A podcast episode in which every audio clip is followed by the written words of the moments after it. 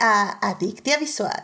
Yo soy Edith y el día de hoy hablaremos de los 15 años de Orgullo y Prejuicio. Para discutir, fangirlear, analizar y llenarnos de feels, está conmigo Carol. Carol, bienvenida. Hace mucho que no te pasabas por aquí, caray. Oli, vine a echar el chisme. Mi mero mole. Eso, cara, eso. Ya sabes que aquí siempre eres bienvenida y qué bueno que ya estás aquí de nuevo. También esta semana nos acompañan no una, sino dos nuevas invitadas. Se abre este espacio para más gente. Eh, eh, eh. Con nosotros tenemos aquí a Gina. Gina, bienvenida. Hace años que te quería invitar ah, y nomás no se me hacía, caray. Ay, sí, todavía me siento mal porque recuerdo que creo que me invitase para hablar sobre Star Wars, que yo estoy siempre en perra para hablar de Star Wars, pero pues esa vez Twitter me hizo una mala jugada y no vi tu mensaje a tiempo, así que pues perdón, pero aquí estoy, aquí celebrando el tiempo de Vals, tiempo para de orgullo y prejuicio, así que todo está bien, todo está bien. Eso, caray, oye, sí, eres, eres de Star Wars, y igual que yo tienes el corazón roto. Ah, llevo casi un año con el corazón, no, o sea, más que el corazón roto, tengo el alma rota y, y el enojo y las... Ah, bueno, no hablemos de Star Wars, por favor, voy a... no vamos a llorar. No, no entramos ahí. Adictia Visuales es un grupo de apoyo también para Star Wars. Superación. Exactamente, ya eh, eh, aquí el querido público sabe que los podcasts de tres horas se le dedican a Star Wars porque tenemos el corazón roto. Así que, y nada más. Así es. Ningún otro podcast puede durar tres horas más que uno de Star Wars. Pero bueno, muchísimas gracias por venir. Gracias por invitarme. Sí. Y también aquí tenemos a Valeria. Valeria, bienvenida a Dictia Visual. Hola, muchas gracias. La verdad estoy un poquito nerviosa, pero siempre es, ah, siempre es un buen pretexto para hablar de Mr. Darcy y ah. el mundo de Jane Austen. Así los suspiros como, ah. ya sé. No, no, no, y no estés nerviosa, ahora sí que eh, aquí es un espacio para que ustedes expresen todo lo que tienen dentro, esos feels sobre las películas y las series de las que hablamos, y en este caso sí, van a ser suspiros por Darcy y por todo lo que sucede en esta magnífica película. Así que bueno, pues sin más querido público, antes de hablar de la película, tenemos que salvar lo que amamos.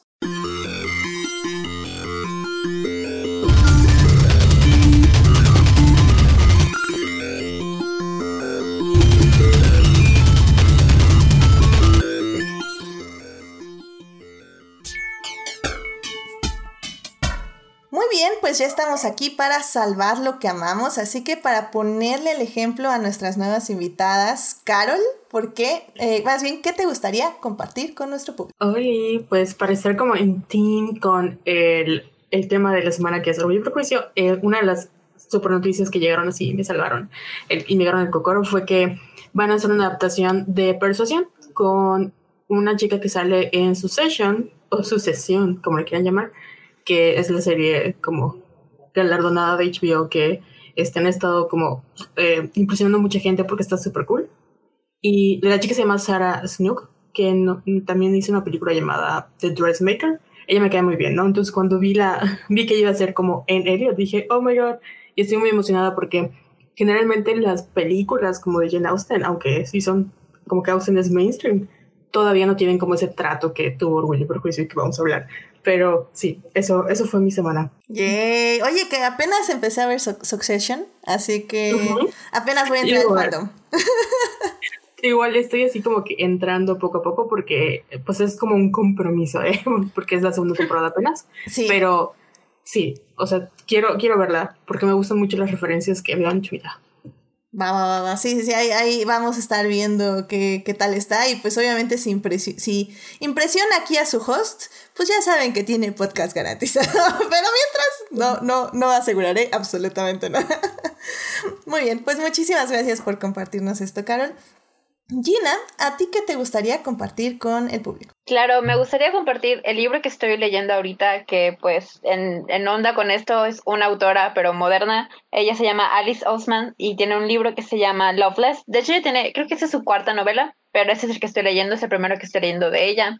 Y lo que me gusta mucho es que es una autora que está muy en pro de normalizar la juventud y los años de adolescencia LGBT y de muchas eh, orientaciones, no solo gays, lesbianas, bisexuales, sino que Loveless, por ejemplo, en específico, ha tratado de una chica que se llama Georgia, que está descubriendo que esa persona, no sé si es asexual o aromántica o las dos, pero pues es ese viaje y ese, pues ese camino que hace para descubrir que ni siquiera sabe qué son esos términos, pero los va aprendiendo y los va conociendo y se va identificando. Y es muy gratificante de leer. Yo ni siquiera soy ni asexual, ni romántica, ni nada, pero para mí que yo tengo amigas que sí lo son y amigas que están peleando un poquito con eso personalmente, que no saben bien qué es lo que sienten romántica y sexualmente.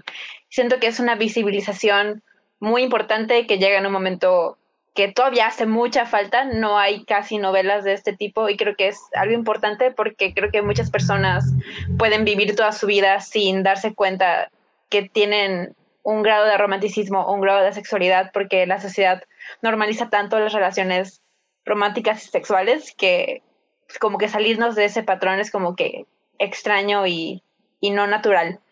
Así que creo que es muy importante que existan autoras como Alice Osman y libros como Loveless que le dan visibilización. Así que me encantaría recomendarlos y que le echen un vistazo. Es para adolescentes, así que es un libro muy fácil de leer y pues eso. Wow, excelente, excelente. Aquí aplaudimos obviamente la literatura porque casi no la tenemos. Y pues evidentemente literatura que justamente eso nos da, nos ayuda a darnos cuenta de qué tan amplio es el mundo y no es que el mundo no haya sido así antes, sino que simplemente no teníamos los términos, o más bien no los términos, las definiciones para describirlo. y, y, sí, yo la verdad también ahorita estoy en una búsqueda de libros entre de esos temas y, y la verdad es que sobre todo libros para young adults me parecen súper importantes porque es esta generación, la nueva generación, la generación este, Z la que está eh, revolucionando un poco todo lo que viene con definiciones tanto de género como de eh, orientación sexual y me parece como súper interesante y súper valioso que les demos esa, eh, bueno, que más bien haya autores y autoras que les den esta visibilización y que les digan, aquí estás, aquí existes y eres válida. Entonces, eso creo que es muy importante. Perfecto, pues muchísimas gracias por compartirnos este gran libro que es este Loveless. Y pues para que lo busquen, lo compren y lo lean. Este, pues, eh, Valeria, ¿a ti qué te gustaría compartir con el público? Pues, de hecho, también es un libro. también es de una autora. Eh, lo acabo de terminar ayer, entonces sí está muy fresco. Si hablo demasiado, porfa, cállame, porque suelo, sí, si algo me gusta, suelo hablar por horas. Entonces. No te preocupes. Eh, adelante, adelante. Bienvenida al club. Eh, gracias, gracias. Se llama Three Women, eh, Tres Mujeres, de Elisa Tadeo. Y es un. Son tres historias de non-fiction.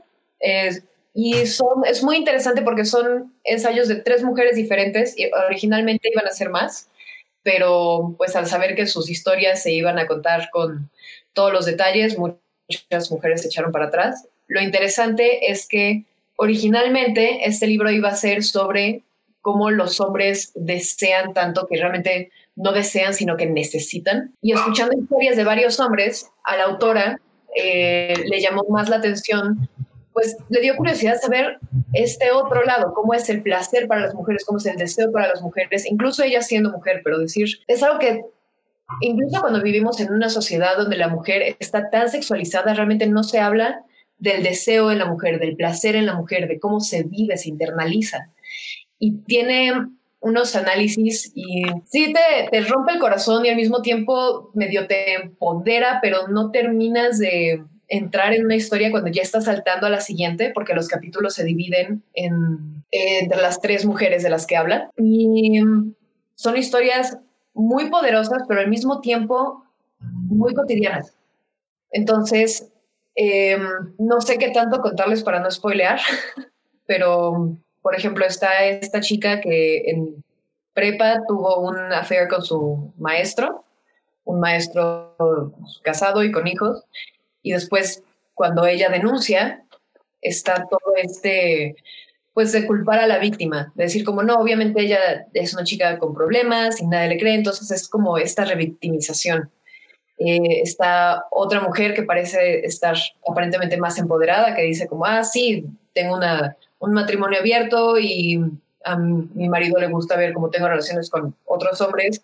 Es como, ah, ok, entonces ella está eligiendo con su cuerpo, pero después ves como todos los pormenores y todos los detalles. Y, y después otra mujer que tiene, eh, pues, un amante iba a dejar a, su esposo y es un amante que era un chico con el que salía en, prepa. Y contado así nada más suena como el chisme de lavadero. pero... Eh, otra vez es de verdad meterte en la piel de estas mujeres y ver que no son del todo historias que dice como, ah, sí, me siento empoderada por sus acciones, sino que te da perspectiva estando afuera, pero al mismo tiempo, ah, no sé, me estoy perdiendo aquí ya en, todas las palabras y todo lo que quiero decir y no tomar demasiado tiempo. Está bien. Eh, súper resumidas cuentas. Tres mujeres, Lisa Tadeo, súper recomendable van a llorar. Excelente, excelente. Sí, muy bien. Este, la verdad, como digo, siempre se agradecen aquí las recomendaciones de libros. Eh, y, y, pues sí, sobre todo, como decimos, libros que, que retraten vivencias. Y que, que, bueno, pues básicamente esos son los libros, sí. Y por eso nos gusta leer, porque queremos encontrar algo que es diferente a nuestra vida. Y, y eso está padre. Y está increíble que recomienden para nuestro querido público. Así que muchísimas gracias Valeria. Y pues para terminar, a mí me gustaría cerrar este Salvando lo que amamos con un evento que pasó este fin de semana, que básicamente ya saben que aquí amo la Fórmula 1, pero no voy a hablar de la Fórmula 1, voy a hablar de la WEC. Este, bueno, perdón, las 24 horas de Le Mans que fue este fin de semana y es que estoy muy contenta porque esta vez corrió el primer equipo completo femenil, femenil. Este básicamente lo estaba esta Betsky Visser, Sofía Florence y Tatiana Calderón, quienes las tres corrieron en su equipo y si bien no ganaron, este no tenían un gran carro, pero quedaron en lugar 13, si no mal recuerdo, y 9, 13 general y 9 de su categoría, que corrieron en los LMP2. Entonces, eh, la verdad es que eh, en sí es, creo que mm, este tipo ya de iniciativas, que de hecho un poco es la iniciativa de, de Sofía Florence, que que forma este equipo junto con su padre, que es quien este, pone pues un poco el dinero para todo esto. Su iniciativa de justamente ya incorporar más mujeres a, a las carreras de autos de alto renombre o de alta categoría me parece súper importante, sobre todo por esta idea de que está circulando mucho de que se tienen que hacer carreras solo para mujeres que muchas personas como yo no estamos de acuerdo porque el automovilismo realmente es un deporte que depende del piloto y del auto. Entonces no, no vemos por qué tendrían que estar divididas en categoría femenina y masculina. Pero bueno, o sea, mientras se deciden si sí, si no, este, al menos este equipo de estas tres mujeres está demostrando que pues se puede correr tranquilamente eh, o bueno, competir, no tranquilamente, definitivamente, por favor no compitan tranquilamente, este, con otros pilotos. Y pues están ahí poniendo el nombre en alto, obviamente Tatiana Calderón el nombre alto de Latinoamérica, entonces pues estoy muy feliz y me alegra muchísimo ver esto en la Fórmula 1, bueno, en, en, en este caso en Le Mans. Y pues esperemos que ya pronto en la Fórmula 1 que nos surge, que pongan el dinero en lo que dicen, porque We Race as One no va a ser así hasta que haya igualdad, como lo dice Hamilton, Luis Hamilton, y pues, ¿por qué no? Hasta que haya una mujer en un asiento. Así que, poco a poco, y así vamos avanzando. Uh. Pero bueno, pues yo creo que con eso cerramos esta hermosa sección de salvar lo que amamos para, por fin, ir al tema que nos atañe. Así que vamos a hablar de cine.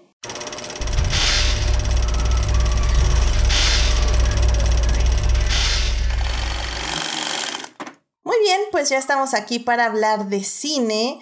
En esta ocasión vamos a hablar de la película Pride and Prejudice, Orgullo y Prejuicio. Esta película fue estrenada hace 15 años, en el 2005. Está dirigida por Joe Wright, protagonizada por Kira Knightley y por, se me fue el nombre de este gran coprotagonista. Matthew, McFadden, no sé cómo se pronuncia. McFadden. McFadden. Es Mac.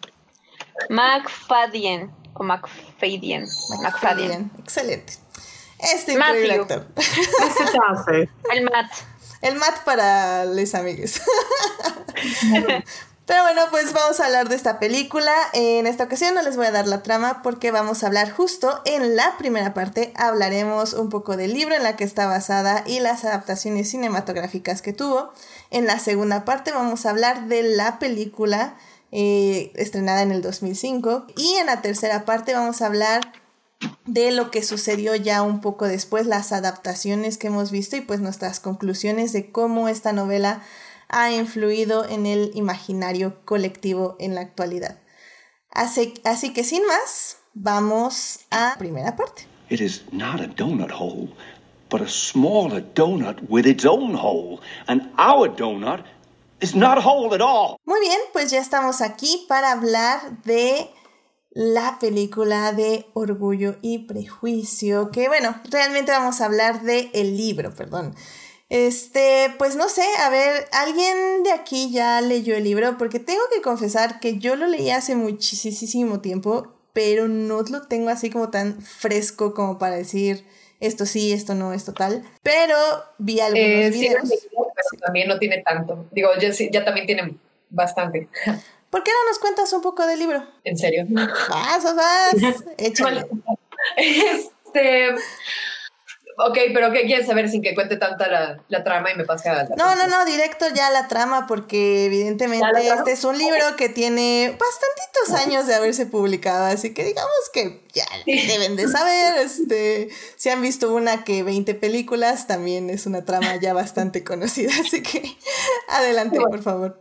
Este, bueno, de hecho sí me sé la fecha de publicación, es 1813, creo. Sí. sí. Este, y habla sobre eh, la familia Bennett, en específico las cinco hermanas Bennett, centrándonos en Elizabeth Bennett. Y eh, sobre cómo... Ah, ok, necesito irme por la trama y no empezar a... Ok, puede tomar a alguien más al...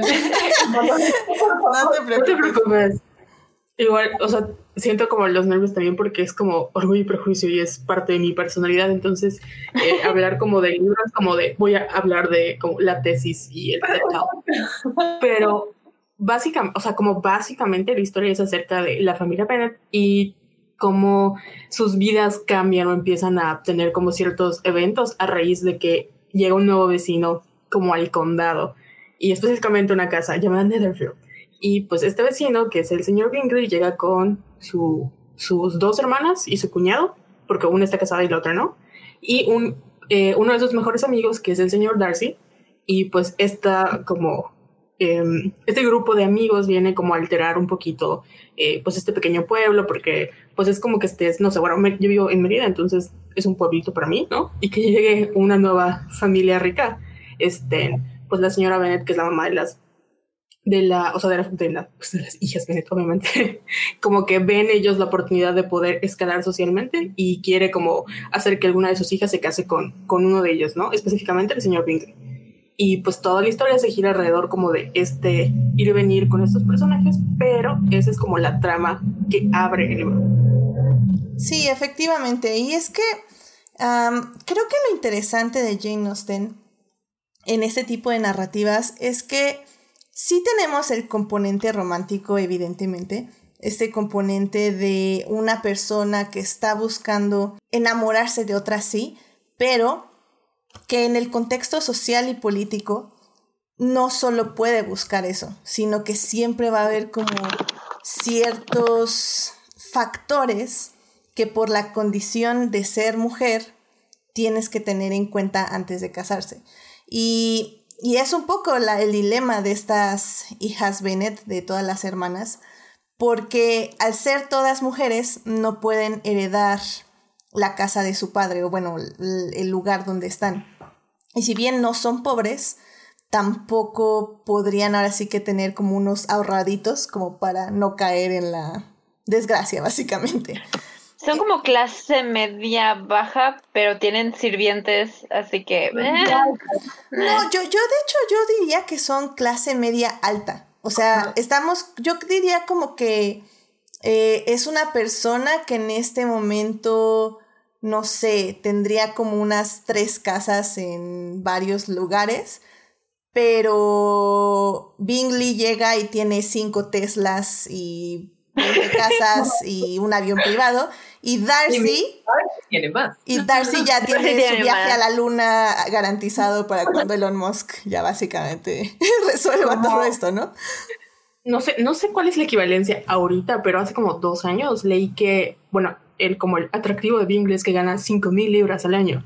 Entonces, Darcy ganaba 10, ¿no? Entonces, según Darcy, eh, como en cifras del 2018, ganaba como 6 millones de libras wow. Eh, al año, ¿no? Entonces Billy ganaría 3. Entonces sí es como un, hagan de cuenta un influencer, un youtuber o alguien que tiene así como que, eh, o sea, tiene dinero y las Bennett serían como alguien que cuyos papás tienen un buen trabajo y los dos, bueno, o sea, el papá tiene un buen trabajo porque la mamá no trabaja obviamente y puede darse el lujo de mantener a cinco hijas, que pues obviamente no es nada fácil. El problema es eso de que la casa donde viven, que es como una hacienda, y la que les hace ganar dinero, no es del papá. O sea, ahí sí lo explica, no sé si alguien como tenga fresco eso, porque sí hay como detrás de una historia de que el papá se pelea con su hermano y no sé qué, y por eso la casa es, creo que va a pasar al, al hijo o al hombre más cercano de la familia, y ese es el problema, que no pueden heredarse las casas. Por ejemplo, en el caso de Emma,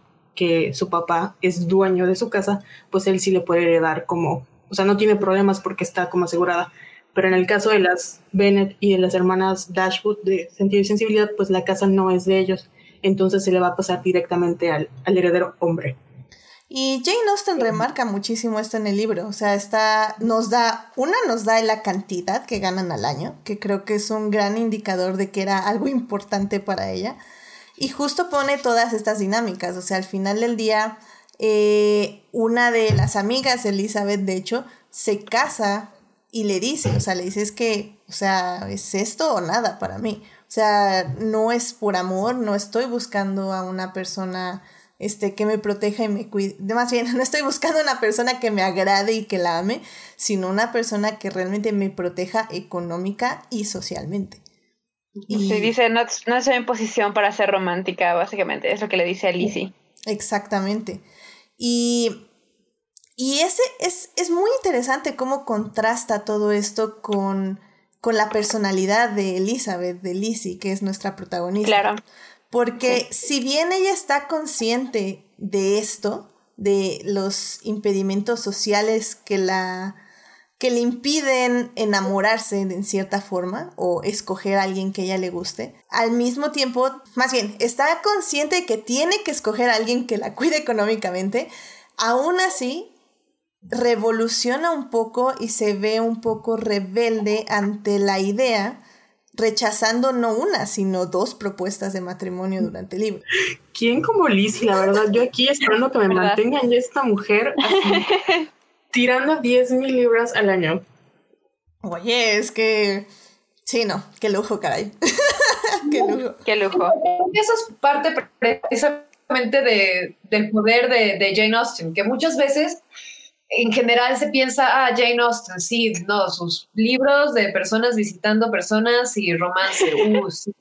Pero de hecho, sobre todo para su época, ella viene a ser, digamos, la primera deconstrucción del amor romántico, porque ella, eh, dato curioso, eh, que me encanta de Jane Austen, es que ella hacía sátiras de lo que se llamaban novelas, ¿cómo eran? Eh, de sensibilidad, una cosa así, que son básicamente libros en los que las mujeres solo suspiran y lloran y así.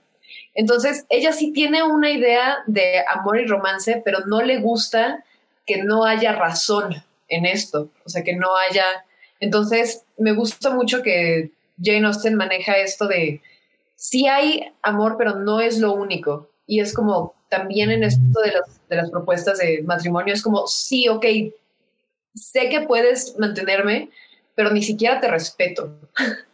Entonces, pues gracias, pero... No, Y, y, eso le dice a su primer, digo, ya nos estamos adelantando hacia la trama, que está bien, porque como decimos, este es un libro que se publicó ya hace, pues literalmente 200 años. Sí. Sí, sí, más. Sí, decíamos 1813. Como 207 años. Sí, exactamente. Entonces, em, digamos que va a haber spoilers. pero, pero bueno, básicamente lo que sucede para quien no haya visto o sepa de la trama, em, que spoilers si vieron este los diarios de Bridget Jones, ya se la saben. Pero bueno, de eso hablaremos más adelante. Pero bueno, em, básicamente eh, a Lizzie le llega una propuesta de un personaje que se llama este. Mr. Collins. Mr. Collins. Ay, lo bueno es que la vi ayer. Mr. Collins. y, y ella, justamente, como bien nos estaban diciendo, ella dice: No, o sea, es que este cuate no lo respeto. Y más adelante, Darcy, que es un hombre que hasta ese momento odiaba con todo su ser, igual le hace la propuesta y que ya dijimos que eh, para los estándares actuales era un billonario, eh, llega y se le propone, eh, se le propone de una manera tan mal hecha que básicamente ya le dice, es que pon tú que yo te respete, pero tú no me respetas a mí. Y eso también para mí es un... Eres pobre, pero me gustas. Exacto, literalmente le. Contra mi buen juicio me gustas. Contra mi buen juicio, sí, contra mi buen juicio me gustas. Y, y Elizabeth como que, ah, ok, gracias. es que tu familia es horrible. No, gracias. Pero tú no. Thank you. Next. sí, o sea, me tira absolutamente todo y termina un, pero me gustas. sí, no, no. Entonces ahí es cuando pues Lizzie dice, ¿sabes qué? O sea, puede ser que seas millonario, pero pues para eso no. Y, digo, darse el lujo, como decíamos, de decir eso en esa época, estaba impresionante. Y... Sí. Porque Elizabeth, es que la, cosa con eh, Lizzie es que tiene como que sus valores muy, muy arraigados y pues parte de la razón por la que le cae mal Darcy en ese momento es porque piensa que ha hecho cosas muy malas eh, a otras personas y más directamente a su hermana Jane con su relación con Bingley. Así que ella no puede darse, no, no, no puede aceptar la mano de Darcy porque no puede aceptar al hombre que le hizo eso a su hermana. Así que, que, que ovarios. Eso sí, eso sí. Lo de la hermana y también, o sea, quiere su propia vanidad y también tiene una actitud tremendamente pedante eh, desde el momento uno. De ahí viene, la primera impresión fue pésima y después solo se fue empeorando. Sí, porque como, ahorita ya no es como nos pasamos a la, mitad del libro, pero pues antes de que, de que Darcy y Colin se, propusiera, se le propusieran matrimonio, sí era como este ir de, al final Jane Austen como que siempre retrataba, que eso es lo padre, ¿no? Muchas veces creemos que, y le hemos hablado de que la literatura enfocada en las mujeres y en la vida de las mujeres no es importante, pero sí lo es. Entonces es una historia que te deja mucho ver esta parte cotidiana y esta parte de las relaciones humanas y de ir a visitar a la tía al pueblo, ir a comprar no sé qué, de echar chisme con la vecina, ¿no? Entonces toda la historia gira en torno que a los bailes, que un fulanito me dijo, ¿cómo? Los listones. los, listones. Bordar que el, excelente, este, las excelentes patatas horneadas, ¿no? Entonces, Entonces o sea, la interacción entre Liz y Bennett, como dicen, empezó así, o sea, él le insultó básicamente en un baile y le dijo, ¿sabes qué? Este, porque creo que no hemos hablado de las Bennett, o sea, está Jane, que es como la súper guapa y la mujer más hermosa del universo, está Lizzie, que es la que le sigue en belleza, pero este, es como la chistosa, ¿no? Como la inteligente, que le gusta leer y es sobre todo muy ingeniosa. Luego está Mary, que la ponen como la más plana, o sea, como que la pobre, la pobre siempre trata de como de Em, buscar en qué es buena porque no lo encuentra. Entonces siempre es como comparada con sus hermanas, Y está Kitty, que no, o sea, básicamente no tiene personalidad porque se la pasa siguiendo a Lidia, que es como la, la más alta de la familia y es la más coqueta, ¿no? Entonces, eh, las Bennett en su región son así como las joyas de la corona porque son muy guapas y muy bellas, pero eh, son pobres, o sea, dentro de sus capacidades, ¿no? Y la mamá las quiere casar y en su afán de casarlas, y la mamá es terrible también, como que siempre las anda metiendo en apuros, y Lizzie y Jane, que son como las más cuerdas, siempre acaban como como, o sea, pasando vergüenzas básicamente por culpa de la mamá y las hermanitas chiquitas. Sí, lo interesante creo es justamente cómo pone todas estas personalidades ah, dibujando básicamente como un abanico de emociones y de sus perspectivas, de la perspectiva de Jane Austen acerca de el amor y de cómo este se expresa un poco en alrededor de, de la sociedad, o sea, literalmente Lidia es este, es esta, ¿cómo le diremos? Es como esta educación donde solo buscas, bueno, donde solo buscabas casarte por casarte porque cómo te lo habían vendido, cómo, cómo pensabas que era. Sí, o sea, sí es eso y es como también muy escaladora social. También, también. Es súper pretenciosa. Hay una parte en, en el libro en la que compra un bonnet que es como, ah, sí, no pude comprarle comida a mis hermanas porque compré este bonnet. Realmente no me gusta tanto. Ah, sí, sí. Pero mejor comprarlo que no comprarlo. Y eso también demuestra muchísimo de como su mentalidad y la mentalidad en general de lo que era eh, la riqueza en la época. Que era no nada más em, cuánto dinero tienes, sino cómo lo gastas. Que era, yo creo que cuando empezaba esta idea de lo material, porque empezaba apenas justo esta idea de la, bueno, no idea, sino la industrialización. y, y, el hecho de crear muchos objetos, pues todavía, para consumo, pues todavía no era algo normal. Entonces era aún más preciado comprar ciertas cosas para tenerlas nada más por tenerlas. O sea, eso sí era literalmente de ricos. Porque, sí, comprar porque puedo. Ajá, exactamente. Comprar porque puedo y porque aunque no me guste mucho, puedo tenerlo ahí. Y las Bennett no podían darse ese lujo y aún así Lidia lo hacía. Y tenemos... por algo Lidia termina siendo... Claro, la, este, la, la, literalmente oveja negra de la familia. Sí, también teniendo, en cuenta que Lidia tiene literal 15 años, así que es básicamente la niña de 15 años que está obsesionada con Edward Cullen, nada más que pues en ese entonces no era Edward Cullen, tenía que ser una persona de la vida real y para ella pues era cualquier hombre que se le pasaba enfrente como que, ay sí, eres el amor de mi vida y te quiero tener, tener ahora, porque no tenía otra cosa que hacer. Sí, claro, sí, sí. Sí, y como nos está diciendo Claimer en el chat, eh, pues casarte te daba estatus. Entonces también al final del día eso era, e, era como lo que ella tenía, como lo que Lidia quería tener, o sea, ese estatus imaginario donde en el momento que se casara todo el mundo la iba a respetar y la iba a admirar y podía ser mejor que sus amigas etc, porque al final del día eso es lo que nos dice Jane Austen, o sea, es, eso era lo que te vendían del matrimonio, bueno, no lo que te vendían, sino lo que era en sí, o sea, pero era como la parte frívola, por decirlo de cierta forma. Y era la única manera como en que las mujeres podían garantizar como esa seguridad y ese escalar, o sea, escalar socialmente porque no podían trabajar, no podían como adquirir eh, dinero o generar dinero de su propia manera, entonces pues casarte aseguraba un estatus mejor, ¿no? Y obviamente tampoco, o sea, no era de a gratis, o sea, los hombres millonarios no escogían como a mujeres feas, o sea, las Bennett sí tenían como ese, que era como lo que presumía la amante de los Lucas, que sus hijas eran muy hermosas. Eh, Jane era la más hermosa, pero las demás también eran muy guapas, entonces como que sí sentía que tenía ese derecho, ¿no? De que lo había logrado porque, este, como sus hijas eran bellas, pues merecían un esposo rico, porque no iban a desperdiciar esa belleza.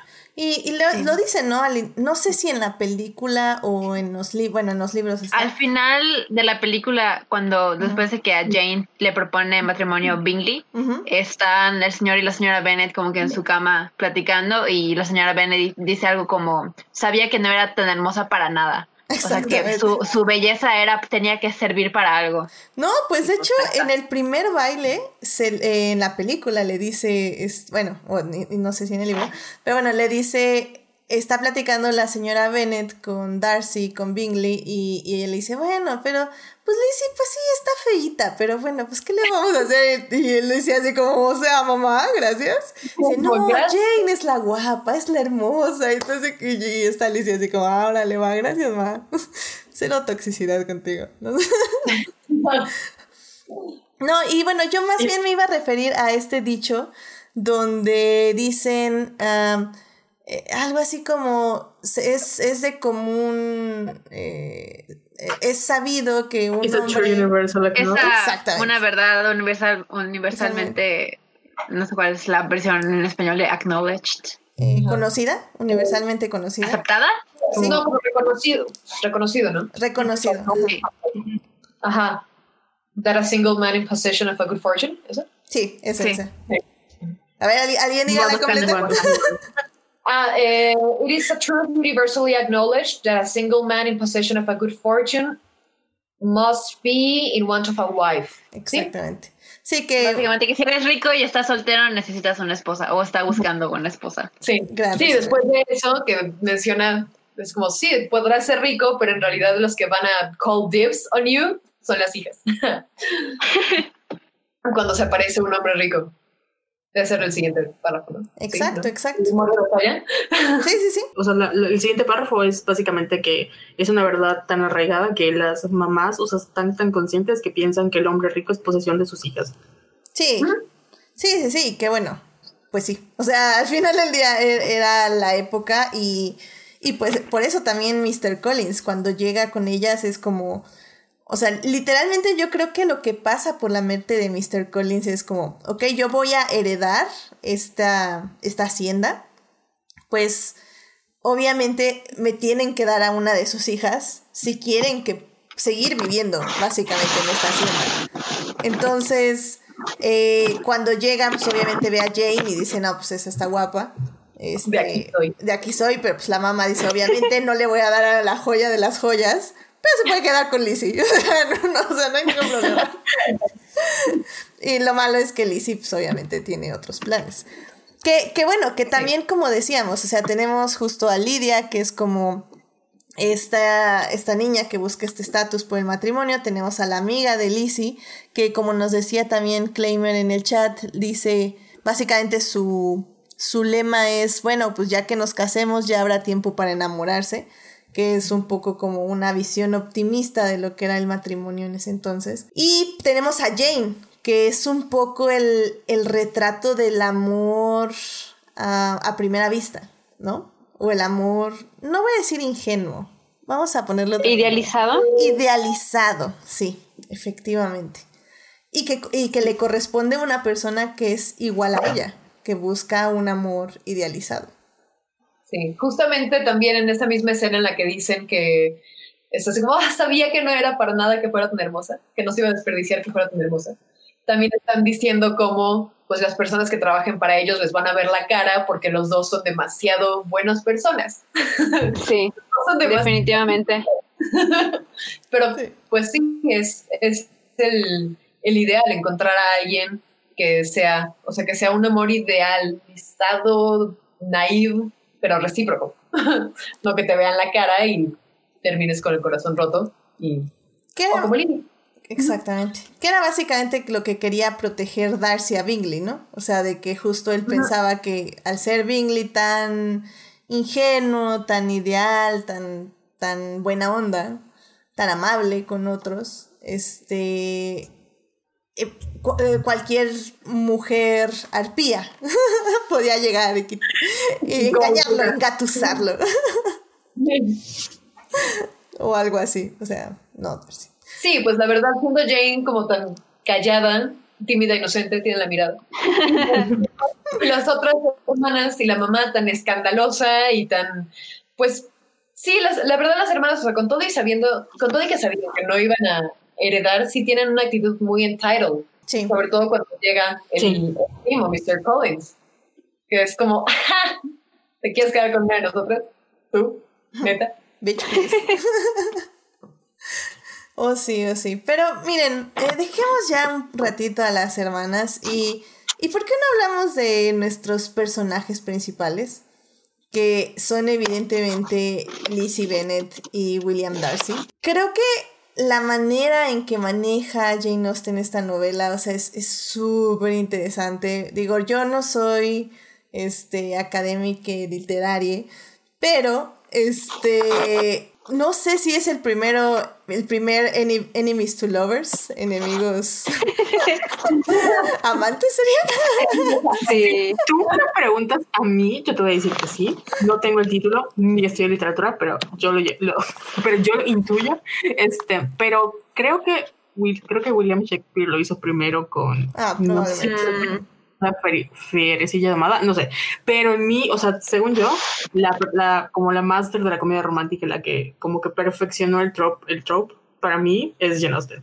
No sé, según los académicos, no voy a reconocer a ningún hombre, o sea, creo que Jane Austen fue la primera, no voy a quedar, pero no sé. Yo estoy de acuerdo, yo creo que sí. Y es que es muy interesante, o sea, porque creo que eh, Jane Austen dice así como, que obviamente me proyecto más en el personaje de Elizabeth, que es el personaje que el público se tiene que proyectar, porque al final del día es la protagonista de este libro. Y vamos a hacerla primero que sea escéptica del amor y que sea escéptica de, de, del amor a primera vista, de un amor que, que sea convencional, pero bueno, y al mismo tiempo no quiere que el amor sea convencional, quiere que sea algo más allá porque lee mucho y, pues sabe, o sea, es una persona inteligente.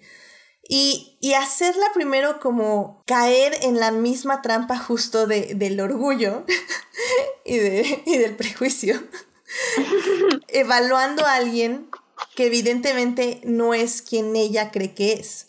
Y al mismo tiempo nos da ese otro punto de vista que también está este hombre que ve a Lizzie. Yo creo que Darcy sí cae en un amor a primera vista, se podría decir, o, poco a poco le va interesando esta mujer, pero para darse cuenta que no importa la fortuna que tenga ni lo orgulloso que sea de ella, al final el día va a ser rechazado de igual manera.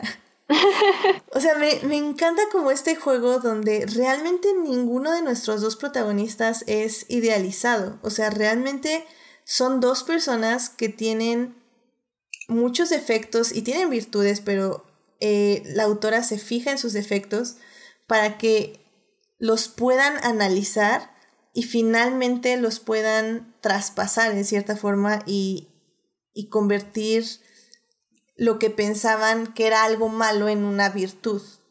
No sé si me doy a entender. Sí.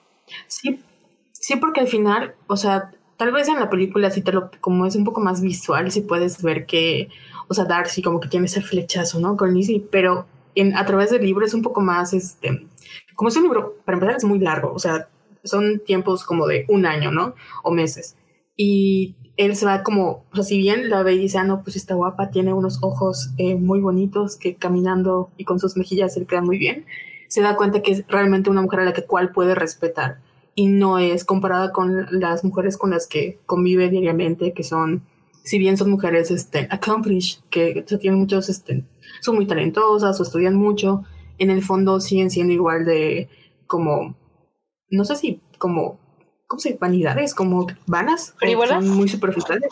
Ándale, frívolas. Y al conocer a Lizzie como que sí le impacta eh, la manera en la que pues da sus opiniones, porque en la película, o sea, la, como Elizabeth de Kira Knightley sí es un poco más moderna, ¿no? Como que es una mujer que da sus opiniones más, este, eh, como que con más pasión, ¿no? Pero la Lizzie de, de libro es así como más mesurada, pero eso es lo padre de que tiene ella, como que es más ingeniosa, entonces se da cuenta de que, o sea, la morra está al tiro y le empieza a agradar, ¿no? Y le empieza a, que eso es lo que pasa, ¿no? Que mientras él le empieza a respetar, em, ella lo empieza a odiar totalmente porque se pasa, o sea, es es un grosero lo peor, trata mal a los demás, es así como un super snob, siempre eh, pues está acostumbrado, ¿no? A como que es el señor Darcy de Pemberley, que tiene muchísimo dinero, es, ha sido hijo único durante mucho tiempo y todo el mundo lo quiere, entonces todos están como por debajo de él y la única mujer a la que respeta, aparte de su hermana, es Lizzie. Ella está así de, güey, no, o sea, no, porque tiene como este acercamiento con la gente, o sea, porque es una persona más social, ¿no? Que Darcy es más como awkward y retraído. Y sí es, eh, sí es como el, el encontronazo que, que ella tiene cuando le dices que la amo y ella así, pues, ¿cuándo? ¿Dónde? ¿Por qué? Si me trataste horrible, o sea, ¿de dónde? No, y de hecho está, este, Claimer en el chat está diciendo, este, en el libro Darcy dice en ese baile, no está mal, pero no es lo suficientemente atractiva como para tentarme. O sea, Darcy, ¿qué fregados estabas pensando? O sea, ¿cómo pensabas que Lizzie te iba a decir, ah, sí, cómo no, vente para acá, después de decir esas cosas, Dios. Todo mal, Darcy. Y aparte de decir, eh, eh, leí que, bueno, estoy hablando ya de la película, pero el director Joe Wright no quería castear en primer lugar a Kira Knightley porque sentía que era muy bonita. Y ya después como que dijo, bueno, está, está bien porque sí eres el personaje. Pero esta escena, esta primera escena donde Darcy dice que, que Lizzie es barely tolerable, yo estoy como, ¿qué? Kira Knightley es las mujeres más hermosas del mundo, ¿cómo te atreves? Yo creo que está mintiendo, está mintiendo completamente. Claro. No quiere aceptar. Creo que en la película sí le dan ese enfoque, sí estoy completamente de acuerdo. Pero si quieren, nos enfocamos justo más ya en la película en la segunda parte. sí, o, no, no, no, no, no, no hay, no hay ningún problema. Estas partes siempre se diluyen, tú no te preocupes. este. Um, pues no sé si quieran mencionar algo más de como este de la trama en sí en, general y, y, si no ya podemos seguir hablando de ella pero ya más enfocadas en la película. Este, ¿les gustaría añadir algo más? De lo que, o sea, como que faltaría platicar, pero ya lo hemos mencionado que es como el trabajo de Austin, o de Austin es que lo padre de ella es que no es acerca del amor, o sea, es acerca del dinero, de las clases sociales, al final igual es una parte crítica, ¿no? De que hacía sobre el orden social de las cosas y de al centrarse en las Bennett, porque pues Mr. bueno, para mí Mr. Darcy es creo que uno de los héroes eh, románticos, bueno, el, el héroe romántico por excelencia, ¿no? Pero parte de lo que lo hace muy charming y querido y todo el mundo lo ama es que es un hombre, es literalmente un hombre con OV. sí. que se transforma, o sea, que se transforma porque él quiere y como que a través de su privilegio logra eh, ayudar a una a mujeres en desgracia, pero ni siquiera es como de, ah, te ayude, no, es como, te voy a ayudar porque es lo correcto, me voy a hacer un lado, ¿no? Y como que no voy a pedir ni reconocimiento ni nada, y solo lo hizo en parte sí por Lizzie, pero también como porque tenía esta carga moral de pues por no ponerle su estate quieto, por no exhibirlo o por tratar de cuidar como a su hermana, y al final acabó perjudicando a otro adolescente, ¿no? Entonces, creo que todos los, todos los héroes de, de Austin son muy queridos por eso, porque cumplen con, como decía Valeria al principio, ¿no? Como este deseo femenino, de alguna u otra manera, estamos, está reflejando un deseo femenino que es como el hombre ideal para las mujeres, que mm. pues en ese entonces los hombres que escribían a otros hombres y otras mujeres, pues para ellos es muy fácil este, nacer como los hombres todos eh, con con fallas y tristes y con historias, este, y que las mujeres todas son unas malditas, ¿no? Pero nunca nos preguntan a nosotras, oye, ¿qué es lo que esperas del amor, no? ¿Qué esperas de un hombre? Y en el caso de Austin, cuando escribe estos libros, es como, yo, o sea, para mí como mujer no solo es me enamoro y ya, es como, tengo que empezar en el dinero, mi familia, la, la posición, la, la, ah, y si me enamoro, pues ojalá sea alguien que nada más me quiera porque pues estoy guapa, sino porque de verdad soy una persona que tenga como estos valores y que de verdad me aprecie por la persona que soy y no por la cara que tengo. Sí, realmente ser pareja. Nada como... No, y creo que es... No es complicado. y creo que eso es importante y, y, creo que muchas veces se... tal vez espero yo no tanto ahora, pero eh, siento que cuando estaba en Letterbox leyendo así como qué opinaba la gente, luego me gusta estar ahí dando vueltas. Y, y sí había varias opiniones viejas ya de, ah, es que sí me gusta, pero es que es romántica. Ah, es que está bien, pero es romántica, está bien. Mm. como, o sea, sí, es romántica, pero o sea, como en cualquier otro género, no vamos a decir, ah, sí, me espantaron los lobitos y ya. O sea, hay algo siempre atrás de eso y hay, hay que analizar y hay que ver atrás del género y creo que el romance tiende a desecharse justo por eso, porque es romántico y, y sienten que no puede haber más discurso detrás del romance, cuando evidentemente eso no es lo que sucede. Y sobre todo eso es lo que no sucede en esta obra. Ajá, exacto. Sobre todo siendo Austin, que ella misma tiene su crítica del romance. Exactamente. Es que la realidad es que la gente hace de menos el romance porque lo consideran como cosas de mujeres y es, es la realidad que piensan, ah, es romance, son cosas que a las mujeres les gusta y nada más. Y no se dan cuenta de que, como dices, realmente sí tienen un fondo mucho más profundo de que ah, nada más son dos personas enamorándose y ya, sino que cumplen con fantasías femeninas que a los hombres les da mucha, pues les da flojera pensar y ponerse a reflexionar, así que por eso lo hacen de menos. No, además, o sea, aquí levanto la mano lo que se considera fantasía femenina. Oh, ojalá un hombre que me quiera por ser yo. Wow. qué fantasía tan difícil. No, es, eso es que romance, es sensiblero no lo pegues. Ya sé. Este, antes de seguir nada más, este, acaba de llegar con nosotras Blanca. Blanca, ¿cómo estás? Bienvenida a Dicte Visual. Gracias. Hola. Perdónenme la tardanza, andaba en una junta y estaba como en una junta de producción de una peli de terror, pero mi cabeza estaba pensando en orgullo y prejuicio todo el tiempo. Entonces ahorita fue como de, oh, necesito ir a hablar ya de orgullo y prejuicio y ya, corrí hacia acá. Oye, pues mira, ya estamos terminando, cerrando un poco el libro. Obviamente vamos a tocar más partes de la trama al hablar de la película, pero no sé si tú quieras decir algo así rápidamente acerca del libro. Pues no sé a grandes rasgos que hayan platicado para no repetir. Digamos como rápidamente, yo considero que es uno de los mejores libros de la literatura jamás escritos. Sea, creo que lo he comentado anteriormente en este podcast y lo repito porque creo firmemente que Jane Austen es una escritora maravillosa, maravillosa en la forma en la cómo construye sus tramas, en sus personajes, es sumamente transgresora a la época y a pesar de que hay por ahí como muchos reviews o muchas críticas diciendo que es una escritora que no es realmente transgresora, sino que es sumamente conservadora y que su feminismo es un feminismo romántico, como si de cierta forma el romanticismo fuera algo solo de mujeres y por ende se ve como algo mal. Creo que es una verdadera tontería porque personajes como Elizabeth Bennet o otros que tienen otros libros son personajes fuertes y son personajes que realmente buscan ser quienes son en un mundo que no estaba diseñado para que las mujeres fueran quienes eran y no sé, o sea, incluso, por ejemplo, los diálogos que tiene Lizzie a lo largo de todo el libro son sumamente brillantes. Es como literalmente todo el tiempo le está diciendo a Mr. Darcy que es un idiota de una forma tan fina que nadie se da cuenta. Entonces, la verdad es que yo siempre he considerado a Jane Austen una maravillosa escritora y creo que Orgullo y Prejuicio es de estos libros que funcionan como un reloj. Y eso es algo difícil de encontrar en la literatura. Incluso creo que hay una frase de Dostoyevsky que decía, los, los buenos libros tienen que funcionar como relojes.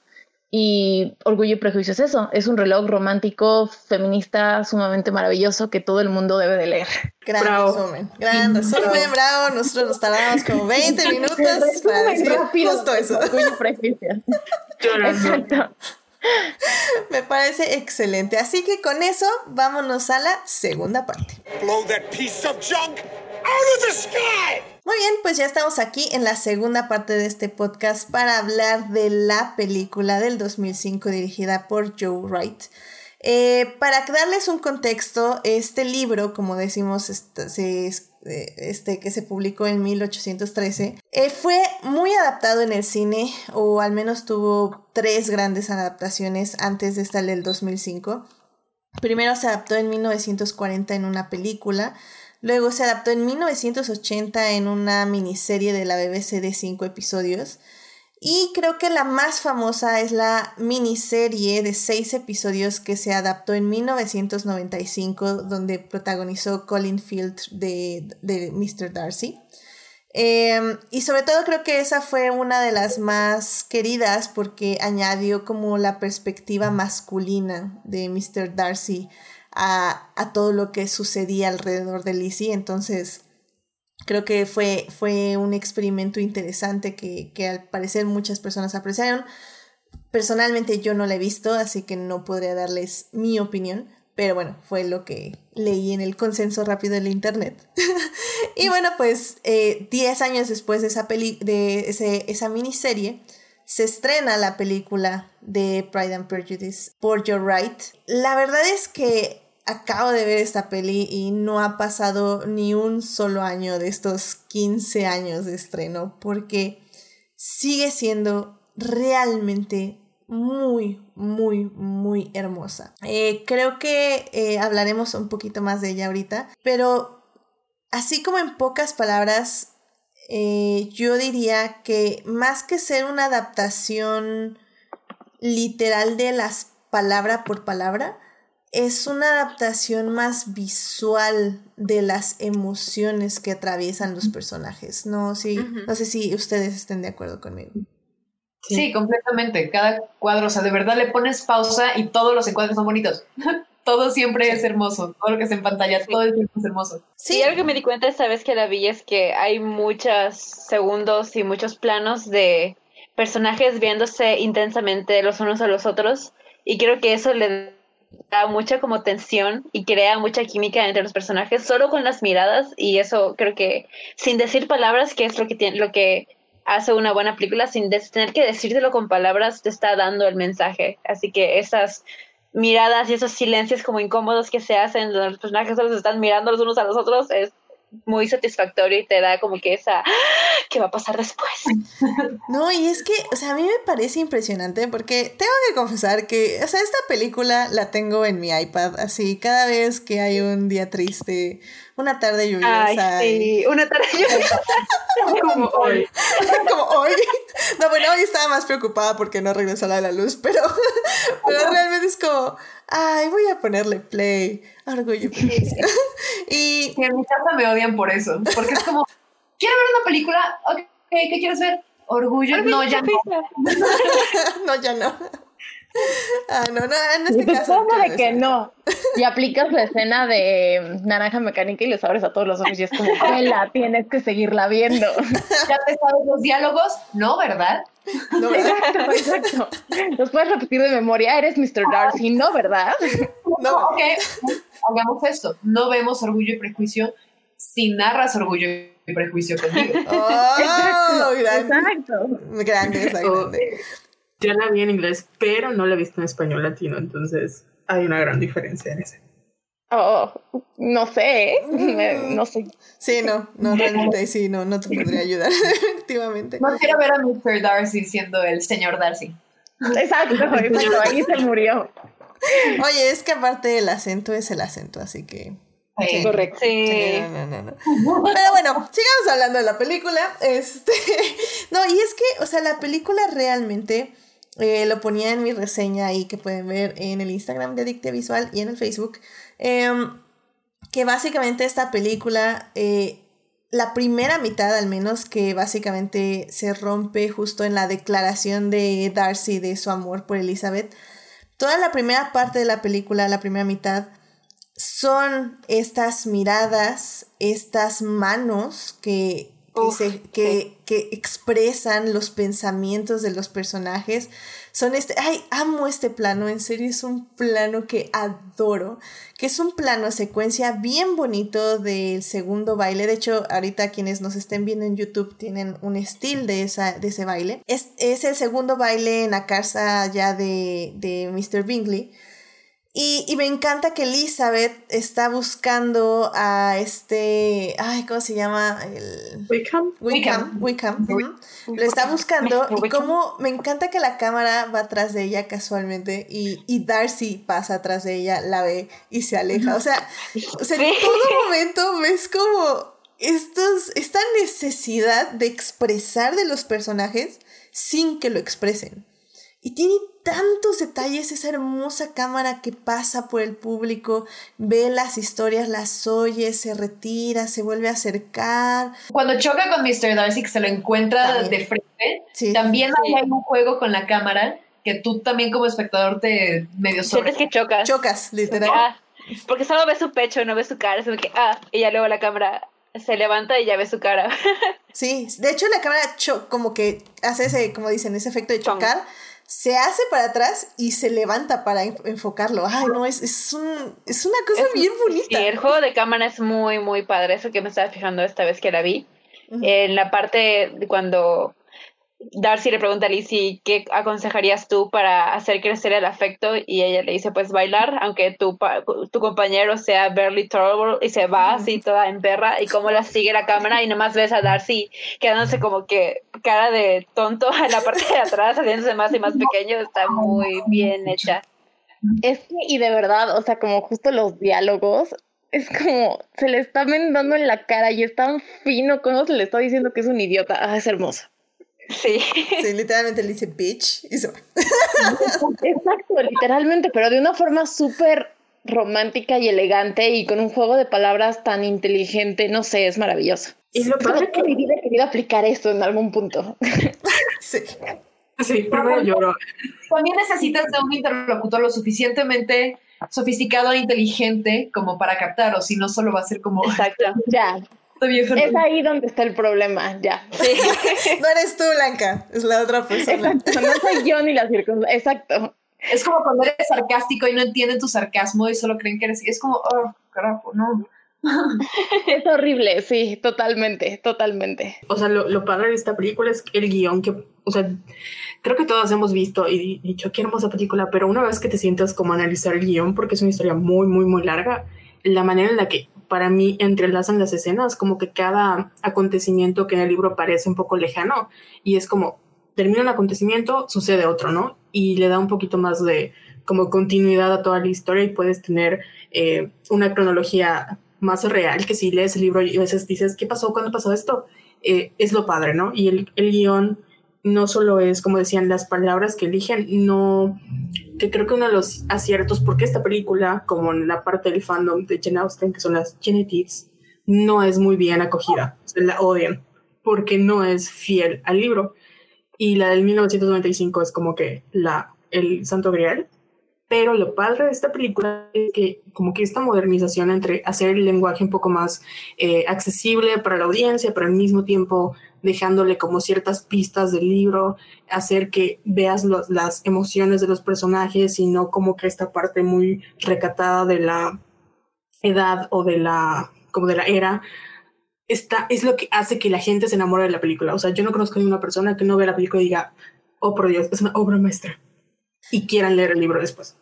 Sí, te voy a decir una cosa. Creo yo que en el tema de los clásicos es siempre como un tema las adaptaciones y sobre todo de clásicos que son como tan queridos como como, como, como orgullo y prejuicio, pero, o sea, como creo que eventualmente también lo habíamos platicado en otro podcast, pero pienso también en Mujercitas, que ha tenido tantas adaptaciones y cada una muy a su estilo, porque siento que cuando agarras estos clásicos y los pasas a la pantalla es un error hacerlos 100% fidedignos al libro, pero si logras tomar la esencia, está bien. Y creo yo que esta película justo toma bastante bien la esencia del libro a pesar de que te mueve cosas.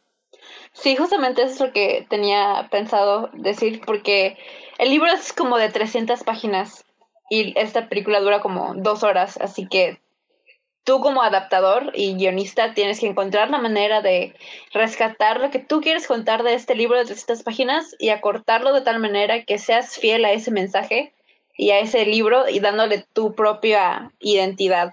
Y creo que es algo que, algo que logra muy bien, porque si quieres una versión fiel del libro, pues ya está la versión de la miniserie del 95, que es súper fiel, que tiene prácticamente diálogo por diálogo, está sacado del libro y es súper confiable. Y si eres fan del libro, eres fan de la serie.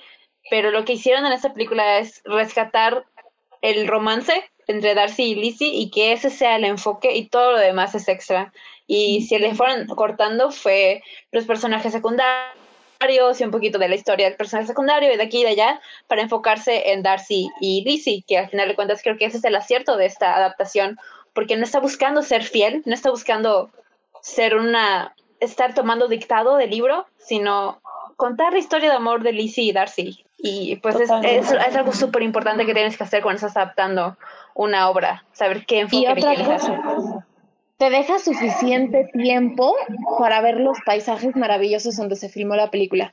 O sea, a mí es más maravilloso que te dé tiempo, o sea, es que esté narrando tan bien la historia eh, sin dejar fuera como elementos importantes, digamos, eh, dentro de la narrativa y al mismo tiempo te ponga todo el paisaje de alrededor como un personaje extra y te dé tiempo para tener segundos de solo admirar paisajes. Con un hermoso piano de fondo. Con un, correcto. Como dicen, o sea, el paisaje no solo son como los literalmente el paisaje y las montañas, sino la gente de atrás, ¿no? Como la escena del baile, como cuando conocen a Mr. Wickham, que están, eh, o sea, la gente alrededor se está moviendo y está haciendo cosas y te deja ver, ¿no? Esta cotidianidad que retrata usted. Entonces, sí, para mí, hoy la estaba, la estaba viendo, estaba así como de, oh my god, me había notado esto, porque está muy, muy, muy visual y no solo siente, bueno, y la escena de la propuesta, por Dios, o sea, el ah. Yo que la veo le repito como cinco veces, me encanta. O sea, la ah. tensión sexual es esa sí. escena. Literal, la tensión sexual está derramándoles casi como el agua de la lluvia. Esa, esa es la tensión sexual que están emanando de sus cuerpos. Sí, de hecho estaba viendo una entrevista de Keira que estaba justamente diciendo que, que grabar esa escena, o sea, que fue todo lo que se ve en la cámara, o sea, eh, en sí decía ella que Joe Wright le gustaba mucho grabar, bueno, más bien que por la forma en que se grabó, con la cámara corriendo todo el tiempo, casi sin cortes, realmente les daba mucho tiempo de, de ensayar 100% las la evolución de la química que tenían entre ellos dos. Entonces, que, que lo que vimos en, en, la escena del no beso es, es eso, es, es, esa tensión que tenían y que se rompe cuando se rompe y, y, y que así quedó. O sea, que, que es 100% fiel, que no tuvo que actuar para nada en ese momento. Y pues sí, es, es como súper interesante, o sea, como decían, o sea, al final del día creo que es un logro muy extraordinario que la película se sienta actual, eh, que en la forma de los vestidos, de los peinados, no sean tan alejados de, de, lo que conocemos o de lo que nos es familiar. Y al mismo tiempo, eh, la forma en que cuentan la historia, por ejemplo, para muchas personas tal vez es este como Ah, eh, a veces este tipo de diálogos que son como un poco rimbombantes, tal vez se podría decir un poco ya más poéticos de lo que estamos acostumbrados, creo que es, es complicado, eh, pero a la película un poco dejarlos atrás y que te guíe por la imagen y las emociones hace muy accesible la película a creo que a todas las personas que quieran verla. Eh, de hecho, nos contaba aquí Jessica eh, Baez en el chat, dice que el fin de semana vi la película con mi mamá y amé ver cuánto la amó ella. Eh, yo también la vi el fin de semana con mi papá y según yo eh, ya la había visto él, pero según él no se acordaba de nada, entonces dice que tal vez no la vio y, y la amó, o sea, decía, no manches, es que cada encuadre está increíble y todos los detalles y las cámaras y la música. Y así como, ¿cómo? No, no la habías visto, porque si no te acordarías de cada toma. Entonces, creo que uh, al final del día es, es una película que puede disfrutar cualquier persona, te guste el romance o no te guste, te gusten las e, películas de época o no te gusten, porque al final es una, es una película sobre emociones y sobre cómo el, el ser humano, nosotros como personas, expresamos lo que somos a través de nuestras acciones. Y creo que eso siempre ha sido, y como dicen, es la esencia del libro y es lo que plasma la película como tal. Ay, qué bello. Sí, exacto. acciones humanas, punto. Exacto, sí.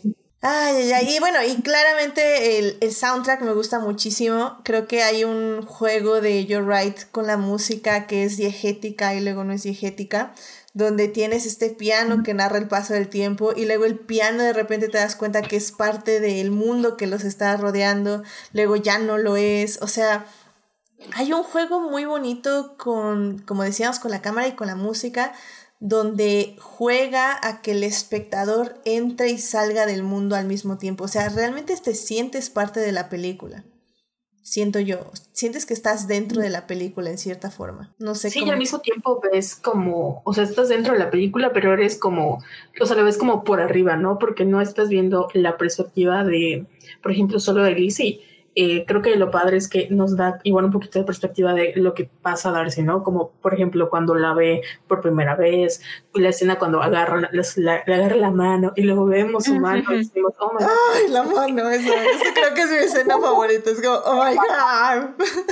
Que a nivel como de luego, o sea, en como por ejemplo Emma del 2020, no sé si ya lo vieron, que igual sí. Sí, sí, La, la directora que es Adam the Wild, o sea, utiliza el mismo recurso de la mano, ¿no? Porque pues se supone que no, o sea, la regencia, bueno, no sé si es regencia o la era victoriana, pero no, no puedes, este, como que el toque social, o, sea, tienes que obtener tu, su sana distancia, ¿no? Entonces, como que estas interacciones que para nosotros es como de nada, creo que todos en algún momento nos hemos enamorado, sabemos que es como que tocarle la mano a tu crush es como de el pequeño momento, el mini infarto, ¿no? Esa escena donde Darcy le da, o sea, de repente le da la mano y Lisa se queda así como, ¿qué pedo? Y él así, ¡ah! Como gritos internos. Se van corriendo. O sea, se ve, ¿no? La, la, cuando estira la mano y luego cuando como que intenta...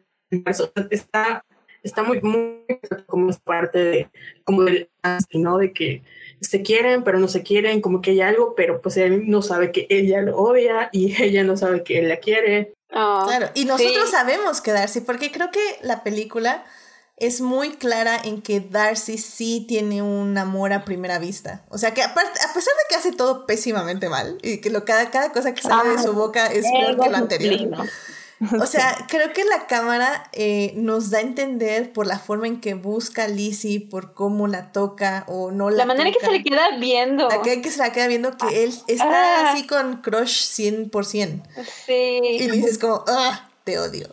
Como el contraste, me encanta contrastar la manera en que, en que la, la, ve Darcy y la ve Mr. Collins. Me da mucha risa esa, la escena del baile en, en Netherfield, que primero baila con Collins y Collins está literal con los ojos como casi no parpadea y está así como que, no sé, muy fijo en ella.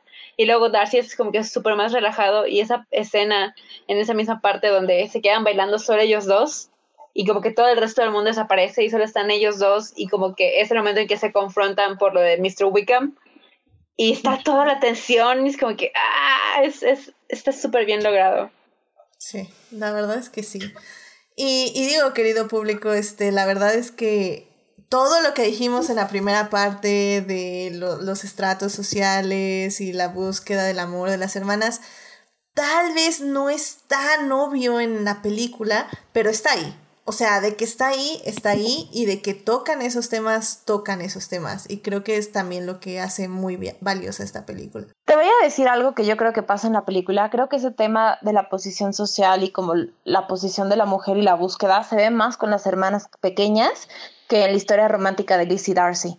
Y no sé, o eso se me hace como justamente interesante porque son personajes que marcan por su personalidad y por su posición el problema femenino que había en la época. Ya sabes, es como, no todo el mundo es Lizzie, no todo el mundo tiene como esta idea de un, de un enamoramiento emocionalmente inteligente, digamos, y entonces creo que las hermanas en la película son como estos detalles que te marcan perfectamente eh, la realidad de una mujer en la época donde solamente su posibilidad era casarse con alguien rico, ¿no? Pero sabes que también hay algo que me gusta mucho de la película y que tal vez en el libro... Eh, corríjanme quienes se acuerdan del libro bien.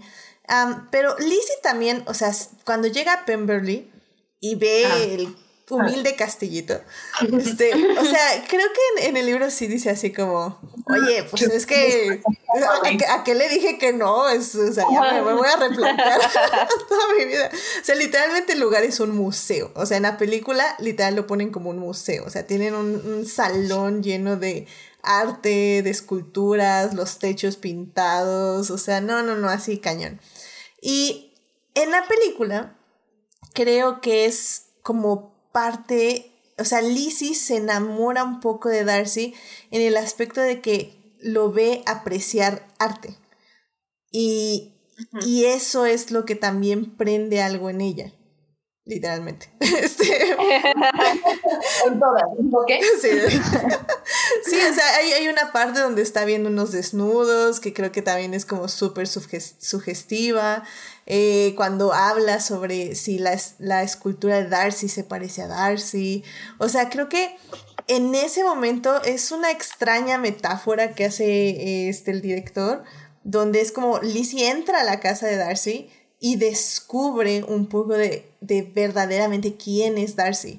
Y no en, la, en el, la cantidad de riquezas que tiene, porque todo eso significa riquezas, entonces sí está ese paralelo, pero es más como en lo bello que está dentro de su casa. Entonces es como el paralelo de lo bello que está dentro de Darcy. Sí, porque a ese punto como de la película, ella, o sea, ya le da la, carta, ¿no? Donde le confiesa, no, pues es que, o sea, yo no quise separar a Jane y porque pues nada más quise, ¿no? Fue porque de verdad pensé y tu mamá que se iban a aprovechar de mi amigo y le cuenta, ¿no? La parte de Wickham. Y creo que cuando ella se da, o sea, es cuando ella no solo se da cuenta quién es él, sino que ella realmente tiene un problema de prejuicio en contra de él o sea, que es por orgullo y prejuicio, ¿no? Porque ella sí, ten, o sea, sí lo odiaba por todo lo que Wickham le había dicho y por la manera en la que se había comportado, pero una vez que pasa como que el enojo del momento, pues sí dice, oye, tiene mucha lógica porque mi mamá, mi papá y mis hermanas se comportaban horrible y hasta yo me avergonzaba de ellos. Entonces, una persona que, está, que no está acostumbrada a lidiar así,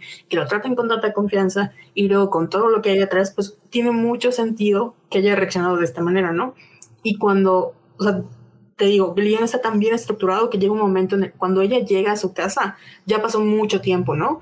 Pero durante este tiempo ella ya como que analiza, incluso lo llora y como que se da cuenta de el error que ella cometió al juzgarlo de esa manera.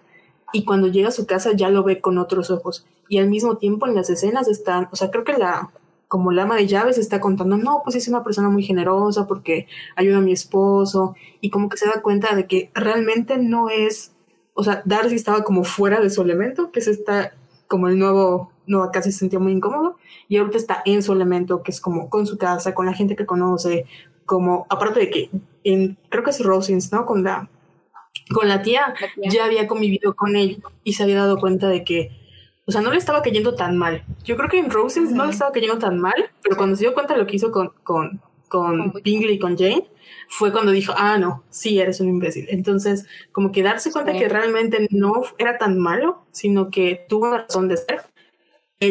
lógica, que es una persona igual un poco, o sea, es una persona muy inteligente, dijo, no, pues sí, o sea, tiene mucho sentido. Y ya cuando llega a, a Pemberley, pues sí, ya está como que con más predisposición hacia Darcy. Y también ahí en Pemberley es que se topa con, con Georgiana, con la hermanita, y logra ver un poco de cómo es Darcy con, con su hermanita y ese aspecto como familiar que tiene y que nunca había visto y lo ve sonreír y en ninguna parte de la película antes sonríe de la manera que en esa parte. Creo que eh, Blanca está diciendo que pues estaba hablando de la reflexión de Lizzie y como eh, lo dijiste, dijiste muy bonitas palabras acerca de cómo te das cuenta de que te enamoraste del vato al que heriste. Eh, eso me encantó lo que dijiste. Y no sé si se escuchó. o sea, justo eso, como de que qué difícil para tu orgullo, literalmente, o sea, como en el título, qué difícil que para tu orgullo por haber hecho un prejuicio sobre alguien quien después te enamoraste y tienes que aceptar que, como, que cometiste un error y al mismo tiempo como esta bomba de sentimientos que, o sea, si de por sí un enamoramiento es complicado, emocionalmente te mueve muchas cosas y después un desen, ¿cómo, ¿cómo, lo digo? cuando no, cuando dejas de enamorarte, o sea, también es como un golpe emocional fuerte y en este caso tenemos como a Mr. Darcy que está sufriendo como eh, que Lizzie no lo quiere y está como en esta crisis emocional de que la mujer que ama no lo quiere y por el otro lado Lizzie que poco a poco se enamora de la persona en la que ejerce un prejuicio y al que lastima emocionalmente. Entonces incluso siento que, o sea, como personajes, este momento de la, tanto la tensión que tienen bajo la lluvia cuando platican como cuando finalmente se encuentran. O sea, es una bomba de emociones súper, súper fuerte. Sí, estás como igual viviendo una ruptura, que, porque o sea, al final, o sea, es una ruptura de algo que no empezó, pero en el caso de Lizzie sí es como de, chin, ya fue, ¿no? O sea, yo la regué y cómo regreso el tiempo atrás porque ya no puedo y algo que pudo haber sido muy bonito pues ya no pasó. Y Darcy sí es como de, chale, o sea, yo, que creo que es lo padre que hace a Darcy increíble, que se dio cuenta de que, o sea, esta mujer a la cual admira muchísimo y respeta y la mejor persona, o sea, la mejor opinión que tiene ante los ojos de los demás, le dijo que era un imbécil. Entonces es como de, oh no, si ella que es una persona y la considero como lo más sagrado del mundo, me dijo que soy un imbécil, ¿qué pensarán los demás de mí? Y es como tener que reconfigurar no solo como la relación que tuvo con ella, sino también quién es él y cómo puedo reparar para no volver a caer en lo mismo. No solo porque ella me lo dijo, sino porque realmente soy un imbécil. Y además, ¿sabes? Ahorita que dijiste eso, como que pienso un poco del momento en el que Mr. Darcy le dice que la ama, que es súper bonita esa escena, pero no sé, o sea, como un personaje que es un personaje inseguro consigo mismo, porque incluso, o sea, la forma en la que actúa, la forma en la que se mueve y y tener como estos sentimientos tan profundos dentro de él que lo obligan a ir y decirle las cosas a Lizzie de, ¿sabes qué? Estoy enamorado de ti. Si tú me dices que no me amas, no te voy a volver a molestar. O sea, es como también una explosión en ese momento de que dices, wow, o sea, literalmente sacó todo lo que estaba sintiendo, ¿no? Y como que lo que hablábamos también un poco de los estereotipos, que no es como común en el colectivo que los hombres de repente salgan y digan todos sus sentimientos y lo digan de una forma tan poética. Y en el caso, o sea, de la película, que, que el libro lo maneja un poquito distinto, pero que también lo consigue de cierta forma, pero en el caso particular de la película, o sea, que logra hacer eso de una forma tan erótica y, al mismo tiempo, no sé, o sea, no, no creo que la palabra correcta sea masculina, pero de una forma como erótica que no le quita al personaje eh, su, como su posición social, me parece súper lindo y súper relevante. Sí, lo vuelve vulnerable, pero no lo vuelve débil. Exactamente. se expone completamente y le dice todo, pero además lo que más me gusta es que no tiene como ese entitlement de, mira todo lo que estoy haciendo por ti. O sea, yo, hombre de alcurnia, de este estatus, miau, miau, miau, eh, me mamaría escuchar a Darcy diciendo miau, miau, miau. o sea, te estoy dando, no por primera vez, sino por segunda vez, una declaración de amor y te estoy diciendo que te amo y, y no espera, o sea, aún así, realmente da la opción de decir, si no. quieres, no, pero necesito decírtelo, pero no por eso estoy entitled a que sientas lo mismo por mí. Que es yo que algo que muchísimos hombres no entienden. Totalmente. que me encanta de la, de la película? Que con el vestuario de Darcy dicen todo. El vestuario de Darcy en la primera escena, literal, tiene como 20 capas de ropa y está como súper ceñido a su cuerpo, está cubierto hasta el cuello, casi, casi parece que está como hasta amarrado y se ve incómodo y, de hecho, mientras va pasando la película, como que va perdiendo capas y mientras más se va encontrando con Lizzie, menos ropa está usando, de alguna manera, por ponerlo de alguna manera, o lo está usando como que menos botones y cosas así. Y ya en esta última escena, literal, viene caminando del amanecer con la camisa abierta, con solo un pantalón, una camisa y un suéter, y así viene el vato y no tiene nada más, y es una manera simbólica, o sea, es una manera genial de usar el vestuario para representar este camino que, hizo Darcy de ser un reprimido a ser una persona que está cómodo diciéndole a la mujer que ama, que la ama. Totalmente. Y, libremente. Ese, ese tartamudeo ahí de I, love, I, love, I love. Ay, Dios, no, no, no. Es, es perfección. Es, es justo como dicen, este miedo de ser vulnerable, pero al mismo tiempo de quererlo decir y de estar ahí para decirlo, ya que te das cuenta que, la persona que, le diste la oportunidad de detenerte no te detuvo. Y es como, ok, ok, ah, no, no me dijo que no, no me dijo que no, don't panic, don't panic, don't panic. Pero no me dijo que no, ok. Entonces, es muy bonito. Como que justo ahorita que dijeron esto, como que yo nunca lo había leído así, creo que tiene todo el sentido del mundo, que de cierta forma esta historia también habla de la represión masculina. O sea, es como, claro, el momento de liberación en el que él va y dice como, o sea, justo lo que decía también Val, ¿no? O sea, de que vas tú como hombre y en una posición de no te voy a obligar a hacer algo que no quieres, te voy a decir lo que siento. O sea, es algo como muy liberador para los hombres, porque socialmente, pues no, o sea, eso no pasa. Entonces, como que nunca lo había leído, que también es transgresor desde el punto de vista masculino de darle la oportunidad a un personaje guapo, rico, con toda la posición y que está completamente reprimido y que no se libera hasta que no va y le dice a la mujer que ama de, hola, este, te amo y si no me aceptas, está bien, lo entiendo. No sé, como que nunca lo había pensado así y ahorita que lo dijeron fue como de, oh, wow, claro, tiene todo el sentido del mundo. Sí, porque además, o sea, Darcy no fue solo porque me voy a ir, o sea, voy a verla porque sí. O sea, es porque llega con, bueno, si hablaste con mi tía, por algo fue, ¿no? Como que llega con esa esperanza y como en las pruebas de Austin, como literalmente mitad agonía, mitad esperanza en persuasión. Entonces él llega con esa mitad agonía de estoy muriéndome porque no, a lo mejor no vas a decir que no, pero al mismo tiempo estoy muy esperanzado de que a lo mejor hay una oportunidad y si la hay la voy a tomar. O sea, literalmente llega así como, tómame, soy tuyo. Lo que se me hace curioso es que en general no es como que falten nombres en la literatura de, o sea, que falten nombres que dicen sus sentimientos, sino que muy rápido se les tacha de que eso es algo irreal, de que eso es la fantasía. Y es mucho más fácil que a las mujeres se les enseñe que no existe un Mr. Darcy a que a los hombres se le enseñe, por ejemplo, que no existen las estrellas porno realmente en la vida real, no es así. no sé si... Sí, sí, sí, tiene sentido. Esa oportunidad de ser sensibles sin ser em, enjuiciados eh, siempre ha estado, de una u otra manera siempre ha estado ahí, pero creo que ahí sí es el mismo, em, pues el mismo patriarcado el que lo tacha de no, no, no, no, no. Esos, ay, esos son ese mandilón, ese de ahorita el, mucho es simple. o sea, entonces yo creo que sí es una buena oportunidad, como en muchas, muchos lados encuentras, existen esas oportunidades, pero habría que ver realmente quién es el que, o quiénes son los que evitan que, se pueda hacer una liberación y quién tacha de fantasía. Totalmente. Sí, creo que en ese sentido estaría como muy interesante replantear la historia de Orgullo y Prejuicio y verla como una pequeña lucecita bonita eh, tirando al patriarcado, literalmente. Sí, el, patriarcado dejando de lado sus privilegios para apoyarnos a las mujeres y... ¿Qué? ¿Qué? Eso nunca. no, y dejar de pensar que justo es una fantasía, ¿no? O sea, como dejar de pensar que no es probable encontrar un Mr. Darcy, que si hay por ahí allá fuera Mr. Darcy, es que también, o sea, como que no es irreal que quieran encontrar una Lizzie Bennett. Sí, que hay como por cada Mr. Darcy como 5000 Lizzie Bennett en todo el mundo. exactamente.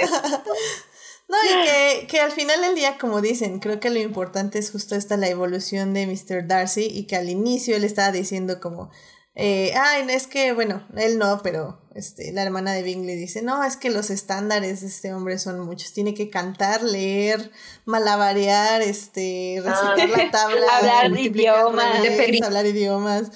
Y, y si, si, no, no es digna de su palabra. Y le dice así como, no, pues, pues cuando, cuando la conozcas me avisas, porque yo también quiero ver eso.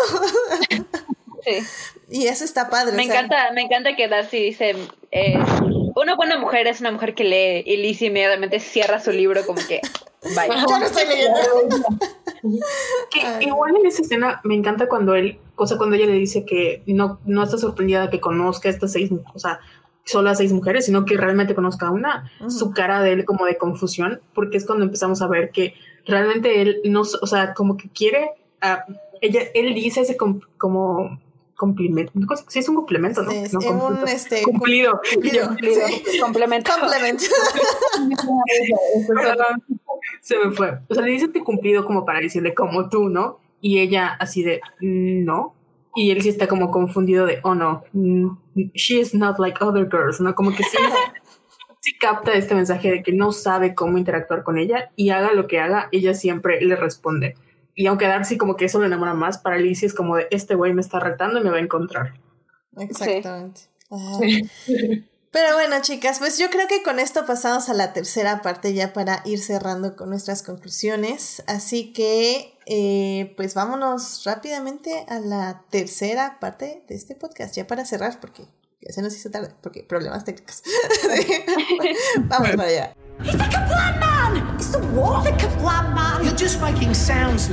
Muy bien, pues ya estamos aquí en la tercera parte de este podcast que vamos a pasar rápidamente. como les decía, en esta tercera parte lo, que yo quería eh, tener un poco es justamente las conclusiones y pues, ¿por qué no decir cuál es nuestra adaptación favorita? La verdad, yo tengo... Eh, ahora sí, como les decíamos, eh, esta es una historia que es muy universal eh, en el aspecto de que, como decíamos, es muy humana. Eh, habla sobre relaciones, sobre dinámicas eh, de poder y sobre ceder también un poco en esto. Y pues ha sido adaptada también en muchos lugares. O sea, ya lo decía yo al inicio, la trilogía de Bridget Jones es, bueno, no la trilogía, pero al menos la primera película de Bridget Jones, esta película de René Zellweger, es básicamente orgullo y perjuicio, lo cual este, no, no ayuda a que esté Colin Firth, porque Colin Firth es como ya estaba ahí desde siempre. y, y, es un tipo de adaptación de, de, esta, de este libro. Eh, personalmente, por ejemplo, a mí me gusta muchísimo una serie que pueden encontrar en YouTube que se llama The Lizzie Bennett Diaries. Es básicamente la primer web serie que vi son 100 capítulos, si no mal recuerdo. Cada episodio dura como unos 5 minutos, 6. Y es básicamente es una chava que está haciendo un canal de YouTube contando su vida. Una chava que se llama Lizzie Bennett. Y, y, que pues está buscando un trabajo, bueno, pues está en la universidad y llegan unos monitos ricos ahí al lado de su casa y los invitan a una fiesta y conoce a un tal Darcy que odia porque es un pomposo horrible. Y, Suena familiar la historia. Suena muy familiar. y no manchen, o sea, es, es una de las... Eh, esta serie se, eh, se publicó como en tiempo real. Es decir, si, si el video se subía el martes, Lizzie estaba subiendo su diario del martes. Y si la fiesta del domingo, el lunes subió un video sobre la fiesta. Eh, fue una experiencia increíble. Eh, yo la agarré ya como por los 40 capítulos, algo así. Entonces sí estuve un par de meses siguiéndola. Y, y no, no manchen. O sea, neta, así lloraba. Estaba increíble. Lo que hicieron para adaptarla a los tiempos actuales eh, está muy bien. Por ejemplo, quitaron a todas las hermanas, nada más dejaron obviamente a Jane y dejaron a Lydia. Eh, y todo lo que pasa con este Wickham es súper feo y súper triste también. y bueno, eh, obviamente, pues el, el, enamoramiento es increíble. O sea, en serio, la recomiendo muchísimo. Se las voy a dejar ahí este, en la página, en el Twitter y en el Instagram para que la puedan ver. Eh, le pueden echar un ojo si gustan. Tiene subtítulos, eh, si no nos eh, les ayuda mucho así el inglés. Tiene subtítulos en la mayoría de los episodios, si no es que en todos, subtítulos en español. Nada, los tienen que activar ahí en YouTube. Y pues no sé, ¿a alguien de aquí le gustó este Orgullo, Prejuicio y Zombies? a mí no me molestó, ¿eh? Mira, fan, hay fans. Sí. A mí se me gustó. La verdad es que sí, o sea, la fui a ver al cine esperando, o sea, a veces la verdad me gusta ver películas malas nada más para criticarlas y pasarla chido así. Y fue como, bueno, pues vamos a destrozar esta película. Y la disfruté y fue como, maldita sea. Y de hecho, ahora que eh, yo no tenía la película en, en, físico y de repente la quitaron de Netflix, bueno, la de, perdón, la de Orgullo y Prejuicio. Y de repente la quitaron de Netflix y yo como, no, no puede ser, la necesito. Entonces la pedí por Amazon y pedí también la de Orgullo, Prejuicio y Zombies. y sí fue como, oh, vaya, había tardado mucho en comprar esto y había tardado mucho en ver esta como back to back. es, es muy divertida. Es, que, o sea, funciona, es que funciona para cualquier, es que es, es eso, o sea, le puedes poner, puedes ponerlos en el espacio, puedes ponerlos en un barco pirata, o sea, al final del día es la historia que es la raíz de todas las historias, ¿no? Creo yo. O sea, en cierta forma. Esa, justamente la de zombies, no es una mala película, de verdad, no es una mala película. Sé que hay unos libros, no los he leído, no tengo ni idea de cómo sean, pero, o sea, no sé, como que creo que en el caso de la película es justo súper cómica, está bien hecha y además como que agarra esta cuestión feminista de que son ellas las que matan a los zombies. Entonces están en un baile y están como súper fan, conociendo y de repente es como, llegan zombies y todas sacan cuchillos y es como, sí, nosotras vamos a matar zombies. No sé, a mí se me hace una buena película. Y que incluso en eso ellas son como raras y diferentes y revolucionarias porque ellas se fueron a China y no a Japón para entrenar. Exacto, tiene unas cosas súper locas. Sí está divertida y sí es como la historia de Jane Austen y tiene vestidos increíbles también y tiene como su Mr. Darcy, pero con zombies. So. y es que al final del día, así como para ya cerrar con conclusiones, ¿Por qué, así en pocas palabras, por qué creen que esta historia funciona tan bien en tantos, en tantos medios y en tantas formas de narrativas? Mi respuesta como académica es que, o sea, literalmente Jane Austen le gustaba mucho como el teatro. Entonces, si tú lees todo su trabajo, por eso es muy padre. O sea, todas sus adaptaciones están como creadas para adaptarse porque ella hacía obras de teatro, le gustaba mucho el teatro, entonces toda su obra la hacía pensando en como términos teatrales, aunque no las hacía como guiones, sino que la estructura que tienen sí está adaptable. Y no solo porque, o sea, al final este trabajo para mí es como el origen de toda la mal llamada como chick flicks y la chick lit, porque tiene como estos tropos de como las segundas oportunidades, como el, sobre todo el, este, enemies to lovers, y no solo es la historia de, o sea, no es una historia de amor, es como una historia de muchas cosas que van pasando, y es muy triste para mí que en la sociedad que vivimos, como que, que es mi sueño, adoptar orgullo y prejuicio a la mexicana, o sea, si haces orgullo y prejuicio en México en el 2020, porque la manera en la que las mujeres todavía tenemos como esa idea de que un hombre venga y como que nos saque de ser pobres, pero al mismo tiempo es como de, pues es que es la única manera en la que podemos escalar porque no hay trabajos competitivos, porque nuestro mayor atractivo es como nuestra belleza, el que las mujeres sigamos, o sea, por ejemplo, Mary, que ella es mediocre, entre comillas, y pues ni modo, o sea, las mujeres no tienen como ese no pueden ser mediocres, mientras que los hombres pueden ser muy mediocres. O Lidia, que en el caso de Lizzie Bennett, o sea, los diarios de Lizzie Bennett este, la ponen como en un contexto más actual de lo que le pasó en el libro. Entonces sí está como de, es una historia universal, porque al final de cuentas es una historia que trata acerca de mujeres, ¿no? Y lamentablemente no hemos avanzado en ese aspecto y seguimos como en las mismas. A, mí, por ejemplo, lo que me gusta de los diarios de Lizzie Bennett es este, de Lizzie Bennett Diaries, es que ella al final es como quería, le, le ofrece Darcy un trabajo en su empresa y ella dice, no, o sea, voy a fundar mi propia empresa y voy a hacer tu competencia, básicamente le dice. Y, y eso es por lo que me parece interesante, porque al final del día es como cómo buscas la independencia y al mismo tiempo conservas el amor, que también creo que es algo que sobre todo en la sociedad mexicana, siento yo, no, no está como muy bien visto de que la mujer gane más, más dinero que el hombre y así. Y, y, que es algo que es de masculinidad tóxica que se tiene que superar y que obviamente este orgullo y prejuicio no lo maneja así per se, pero que en una historia adaptada en, en actualidad se puede manejar de esa forma. Y creo que me parece también interesante. Pero bueno, ¿alguien más este, que quiera dar una conclusión sobre por qué estas historias son tan trascendentes? Pues iba a decir que es que sí también de lo que dijo Carol, pero pues igual que al final de cuentas en su centro es acerca de emociones humanas y es acerca de la condición humana y es algo muy humano cometer errores y juzgar a la gente y saber que la cagaste y tener que, que reparar los errores que cometiste por haberla cagado.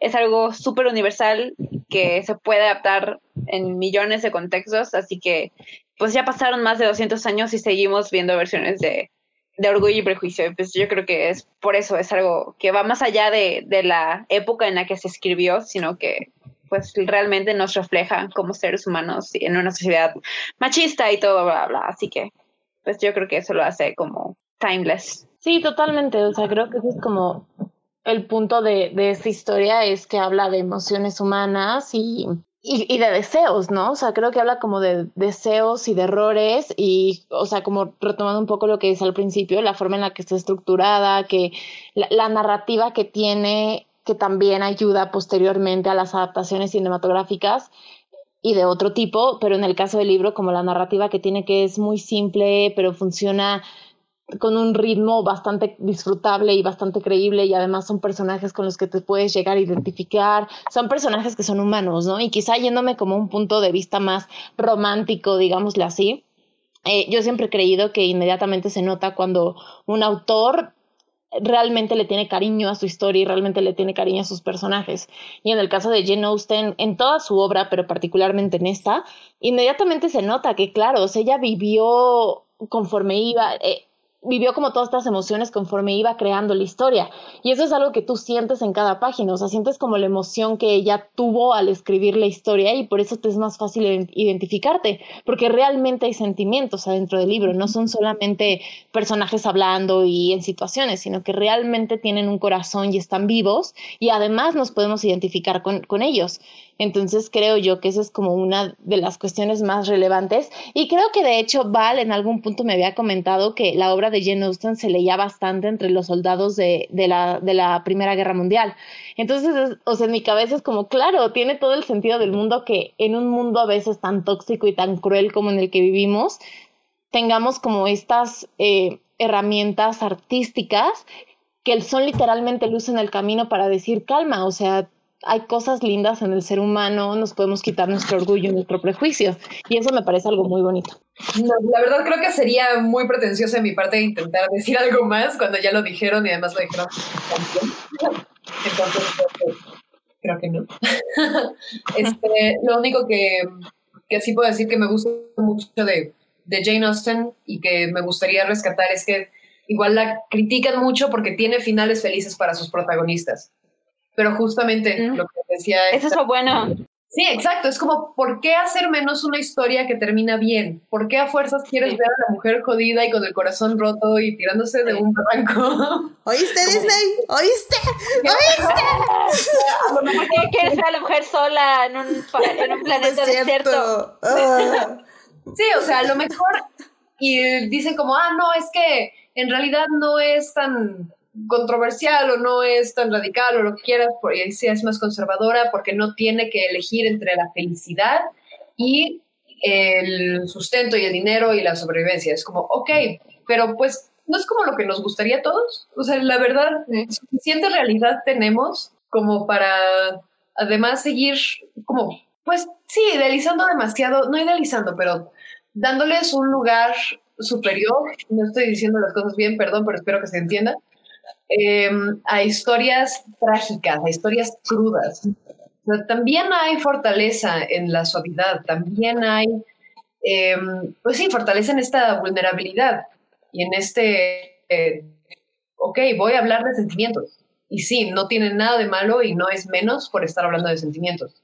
Entonces, eso es algo que a mí me encanta de Jane Austen. Sí, amén. Definitivamente a Disney no le gusta este podcast porque piensan que ya, hay demasiadas historias felices en el mundo y... No, y espérate, porque digo, nada que ver, nada más como pequeño inter de la noche eh, cosa rara de que justamente, o sea, toda mi vida siempre me he querido pelear con extraños en Facebook, pero nunca lo he hecho. Hasta hace poco que vi un post donde todos estaban muy enojados porque decían que Michael B. Jordan iba a ser Hércules. Entonces es como, a Disney no le gusta nada, o sea, la gente se molesta por tonterías con Disney y por eso Disney se presiona y sigue haciendo historias que no tienen ningún sentido. Esperemos que nunca adapten Orgullo y Prejuicio y Zombies. Nada más era como Inter. Nada. Muy bien, pues sí, yo creo que eh, con eso ya cerramos esta peli, este, que este podcast ya se está alargando, así que vamos a cerrarlo. Em, vean esta película, Pride and Prejudice, está en Netflix en este momento, la pueden disfrutar ahí. Eh, esta, esta versión no incluye la última escena final extra que estaba en la versión estadounidense. Uh. Así que eh, véanla, aún así es un bonito final. Eh, pero si quieren ver la escena extra, pues la está ahí en YouTube, nada más literal ponen este, escena extra Orgullo y Prejuicio este, 2005 y ahí les va a salir. Es una escena muy bonita que creo yo cierra Mm, bastante bien la película. Derrama miel, me encanta. Sí, no, es así, es lo cursi de lo más cursi, porque creo que lo interesante también que no, no discutimos es que esta peli no tiene un beso entre los protagonistas. Hasta que agregan esta escena. Final. Exacto. Qué beso, qué beso tan bonito. Oh, ya sé, oh my god. Entonces, pues vayan, disfrútenla. También la pueden alquilar en Amazon Prime si no tienen Netflix. Entonces, no hay excusa. Esta peli está por todos lados, en todos lados disponible. Así que búsquenla, véanla y pues sean felices así como lo somos nosotras cada vez que vemos esta cinta. Sí. Y aprendan de Mr. Darcy, muchachos. Claramente, claramente. Es una gran lección de vida, definitivamente. Pues miren, vamos rapidísimamente a las recomendaciones de la semana porque la verdad perdí un poco el... O sea, sé que ya el podcast está muy largo, pero no sé exactamente cuánto, porque entre los problemas técnicos y todo ya me perdí del tiempo. Así que vamos a las recomendaciones de la semana, Yolo. Vamos para allá. I love movies. Gosh, I love movies. Muy bien, pues a ver Gina, eh, ¿qué te gustaría recomendarnos esta semana? Quería recomendar una película que se llama Austin Land. Eh, la protagonista es Kerry Russell y básicamente es una película donde la idea es que se crea un, como un parque temático del universo de Jane Austen donde tú como mujer puedes pagar para tener una experiencia de la época de la regencia y convivir con hombres como Mr. Darcy y los hombres de las novelas. Y es una comedia, es una comedia romántica, muy chistosa, muy bien hecha. Si eres fan de Jane Austen, la vas a ver y te vas a reír mucho con los clichés y todo. Y pues nada, a mí me encanta y la veo cada cierto tiempo cuando necesito reírme. Así que si no la han visto, véanla. Está ahorita en Netflix, porque la vi una vez. Creo que no. Después ya no supe o sea, la, la, tenemos que buscar en medios alternativos, básicamente. Exacto, sí, pero vale la pena.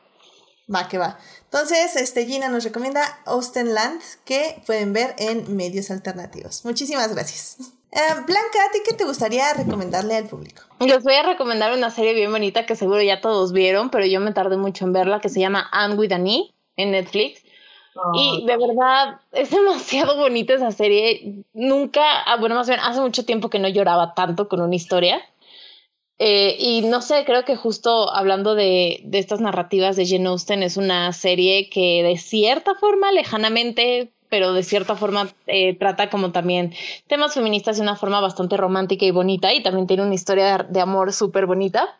Entonces, si quieren ver algo light que les deje luz en el corazón, esa es la serie indicada. Excelente, muchísimas gracias por tu recomendación, Anne with Annie en Netflix. Excelente. Carol, ¿a ti qué te gustaría recomendarle al público? Pues como yo estoy en la onda del K-pop y ahorita estoy obsesionada con los K-dramas, les quiero recomendar, hablando de como la no hipersexualización y como este angsty, una serie llamada Crash Landing on You. Solo son 16 episodios. Es una serie que empieza muy irreal, pero neta, o sea, se enamoran, no lo puedo superar, ya la vi hace como tres meses y todavía sigo pensando en esta serie, entonces véanla, está en Netflix, Crash Landing on You. Excelente, perfecto, muchísimas gracias. Valeria, ¿a ti qué te gustaría recomendarle al público? A lo mejor me estoy adelantando un poquito a épocas halloweenescas, pero es que todo mi, todo mi año es Halloween. This este, Halloween, Halloween. Siempre para mí. Claro, claro. Este, no, pero eh, una recomendación sería um, de Halloween Tree. Es animación, de hecho es de Hanna Barbera, es de los 80, 90, no me acuerdo, pero está basada en un libro de Ray Bradbury eh, que cuenta la historia de unos amigos que van aprendiendo la historia de Halloween, o Samhain, o Samhain, bueno, de hecho es Samhain, este, y diferentes tradiciones también este, el Día de los Muertos y cómo era la cultura con los muertos en Egipto. Entonces es algo que hay todo esto mientras intentan salvar el alma de un amigo que está en el hospital. Entonces, ah. el, creo que está como el árbol de la noche de brujas. Eh, no estoy segura dónde pueden encontrarlo, no está en Netflix, pero lo recomiendo ampliamente. Excelente. De Halloween Tree en medios alternativos. Sí. Perfecto, muy, muy buena recomendación. Sí, aquí ya también somos este, partidarios de que ya deberíamos estar poniendo tanto todas las decoraciones de Día de Muertos como el arbolito de Navidad, porque pues es el, es el único momento que los disfrutaríamos. Podremos poner un arbolito de Navidad con calaveritas en lugar de... También, estoy completamente de acuerdo, Blanca. Hay que hacer eso. y bueno, pues ya para cerrar, eh, yo les recomiendo la serie documental llamada Long Way Up. Es básicamente la travesía de nuestro querido Obi-Wan Kenobi, Iwan McGregor, eh, que va desde la Patagonia básicamente hasta Los Ángeles en moto, en una moto eléctrica. Eh, esta serie la pueden ver en Apple TV, los tres primeros episodios. cada viernes van a salir tres episodios. Ahorita no estoy segura cuántos son pero bueno, van a ser de tres en tres.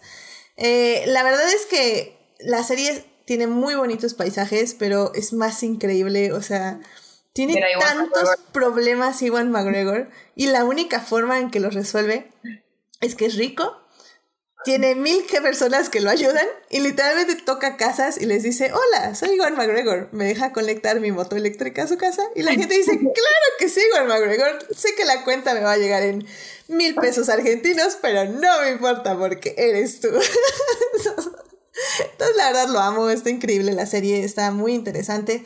Sobre todo creo que a personas que les guste mucho la producción, eh, la verdad es que en, en, producción está muy, muy interesante. Así que pues chécala, está ahí en Apple TV. Se llama Long Way Up. Muy bien, pues con esto llegamos al final de este hermoso podcast con muchos problemas técnicos.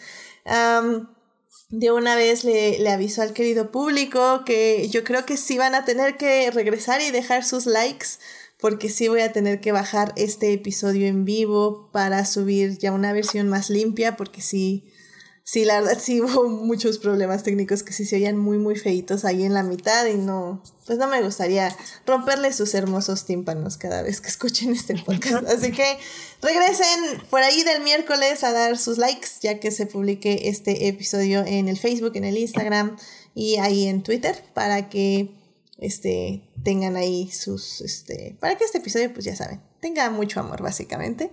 Y pues muchísimas gracias a la gente del chat. Pero primero, antes que nada, quiero agradecerle a las invitadas del día de hoy por venir a este podcast. Muchísimas gracias, chicas, por venir.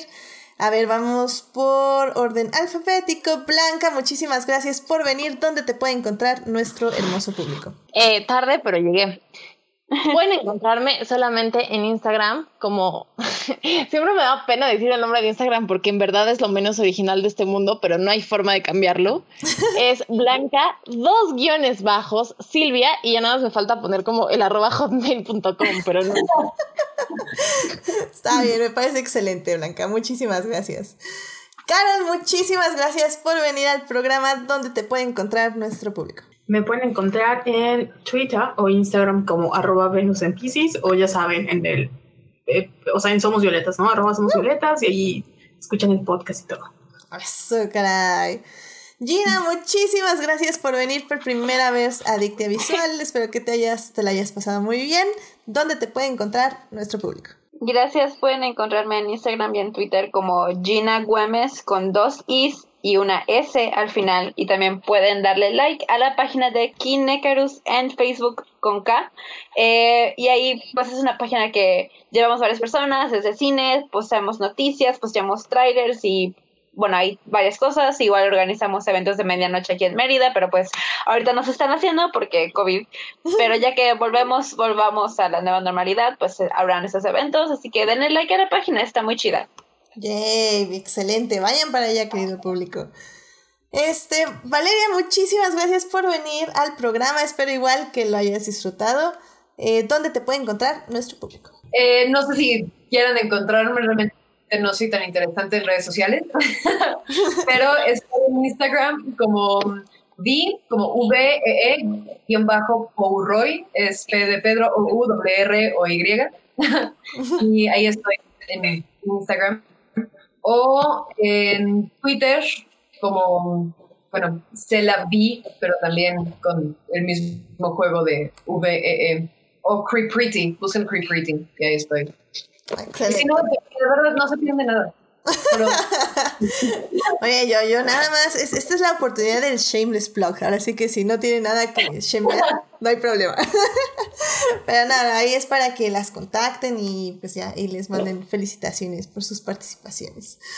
O, algo así, no sé, no sé, querido público, ya saben, den, den amor, den amor en redes, por favor. Y bueno, a mí me pueden encontrar en HT Idea, donde ya saben, cada vez hablo menos de Star Wars y estoy hablando de otras cosas como Fórmula 1 y películas y las reseñas, etc, etc, etc, Así que bueno, muchísimas gracias a quienes nos acompañaron en vivo. Estuvo Jessica Baez, estuvo Francisco Bravo y estuvo Claimer Garegui. Este, muchísimas gracias por estar ahí en el chat acompañándonos. También un saludo a Juan Pablo Nevado, que siempre está ahí escuchando en diferido y comentando en el Facebook. Te lo agradezco muchísimo. También muchísimas gracias a quienes nos oyen durante la semana en Heartis, Spotify y en iTunes. Este programa estará disponible ahí a partir del miércoles en la mañana. Recuerden, también lo voy a volver a subir a YouTube, así que regresen a YouTube a darle amor a este podcast. No se les olvide seguir Adictia Visual en Facebook, en Instagram como Adictia-visual y suscribirse al canal de YouTube. la próxima semana no tengo la más mínima idea de qué vamos a hablar. Probablemente traiga otra película de aniversario. Eh, pero bueno, ya estaré ahí haciendo encuestas probablemente entre la semana y en el Facebook o, o preguntando a los a invitados a ver quién, quién quiere hablar de qué, quién no ha venido hace mucho, no sé, no sé qué va a pasar, va a pasar algo seguro, pero así que estén atentos para que vean de qué se va a hablar el próximo programa de Adictia Visual. Así que bueno, que tengan una muy linda semana. Muchísimas gracias chicas por venir. Eh, cuídense mucho, si salgan, usen cubrebocas y si no necesitan salir, quédense en casa. Así que que tengan una muy bonita noche, cuídense mucho, nos vemos. Bye bye. Bye. Bye bye. Gracias.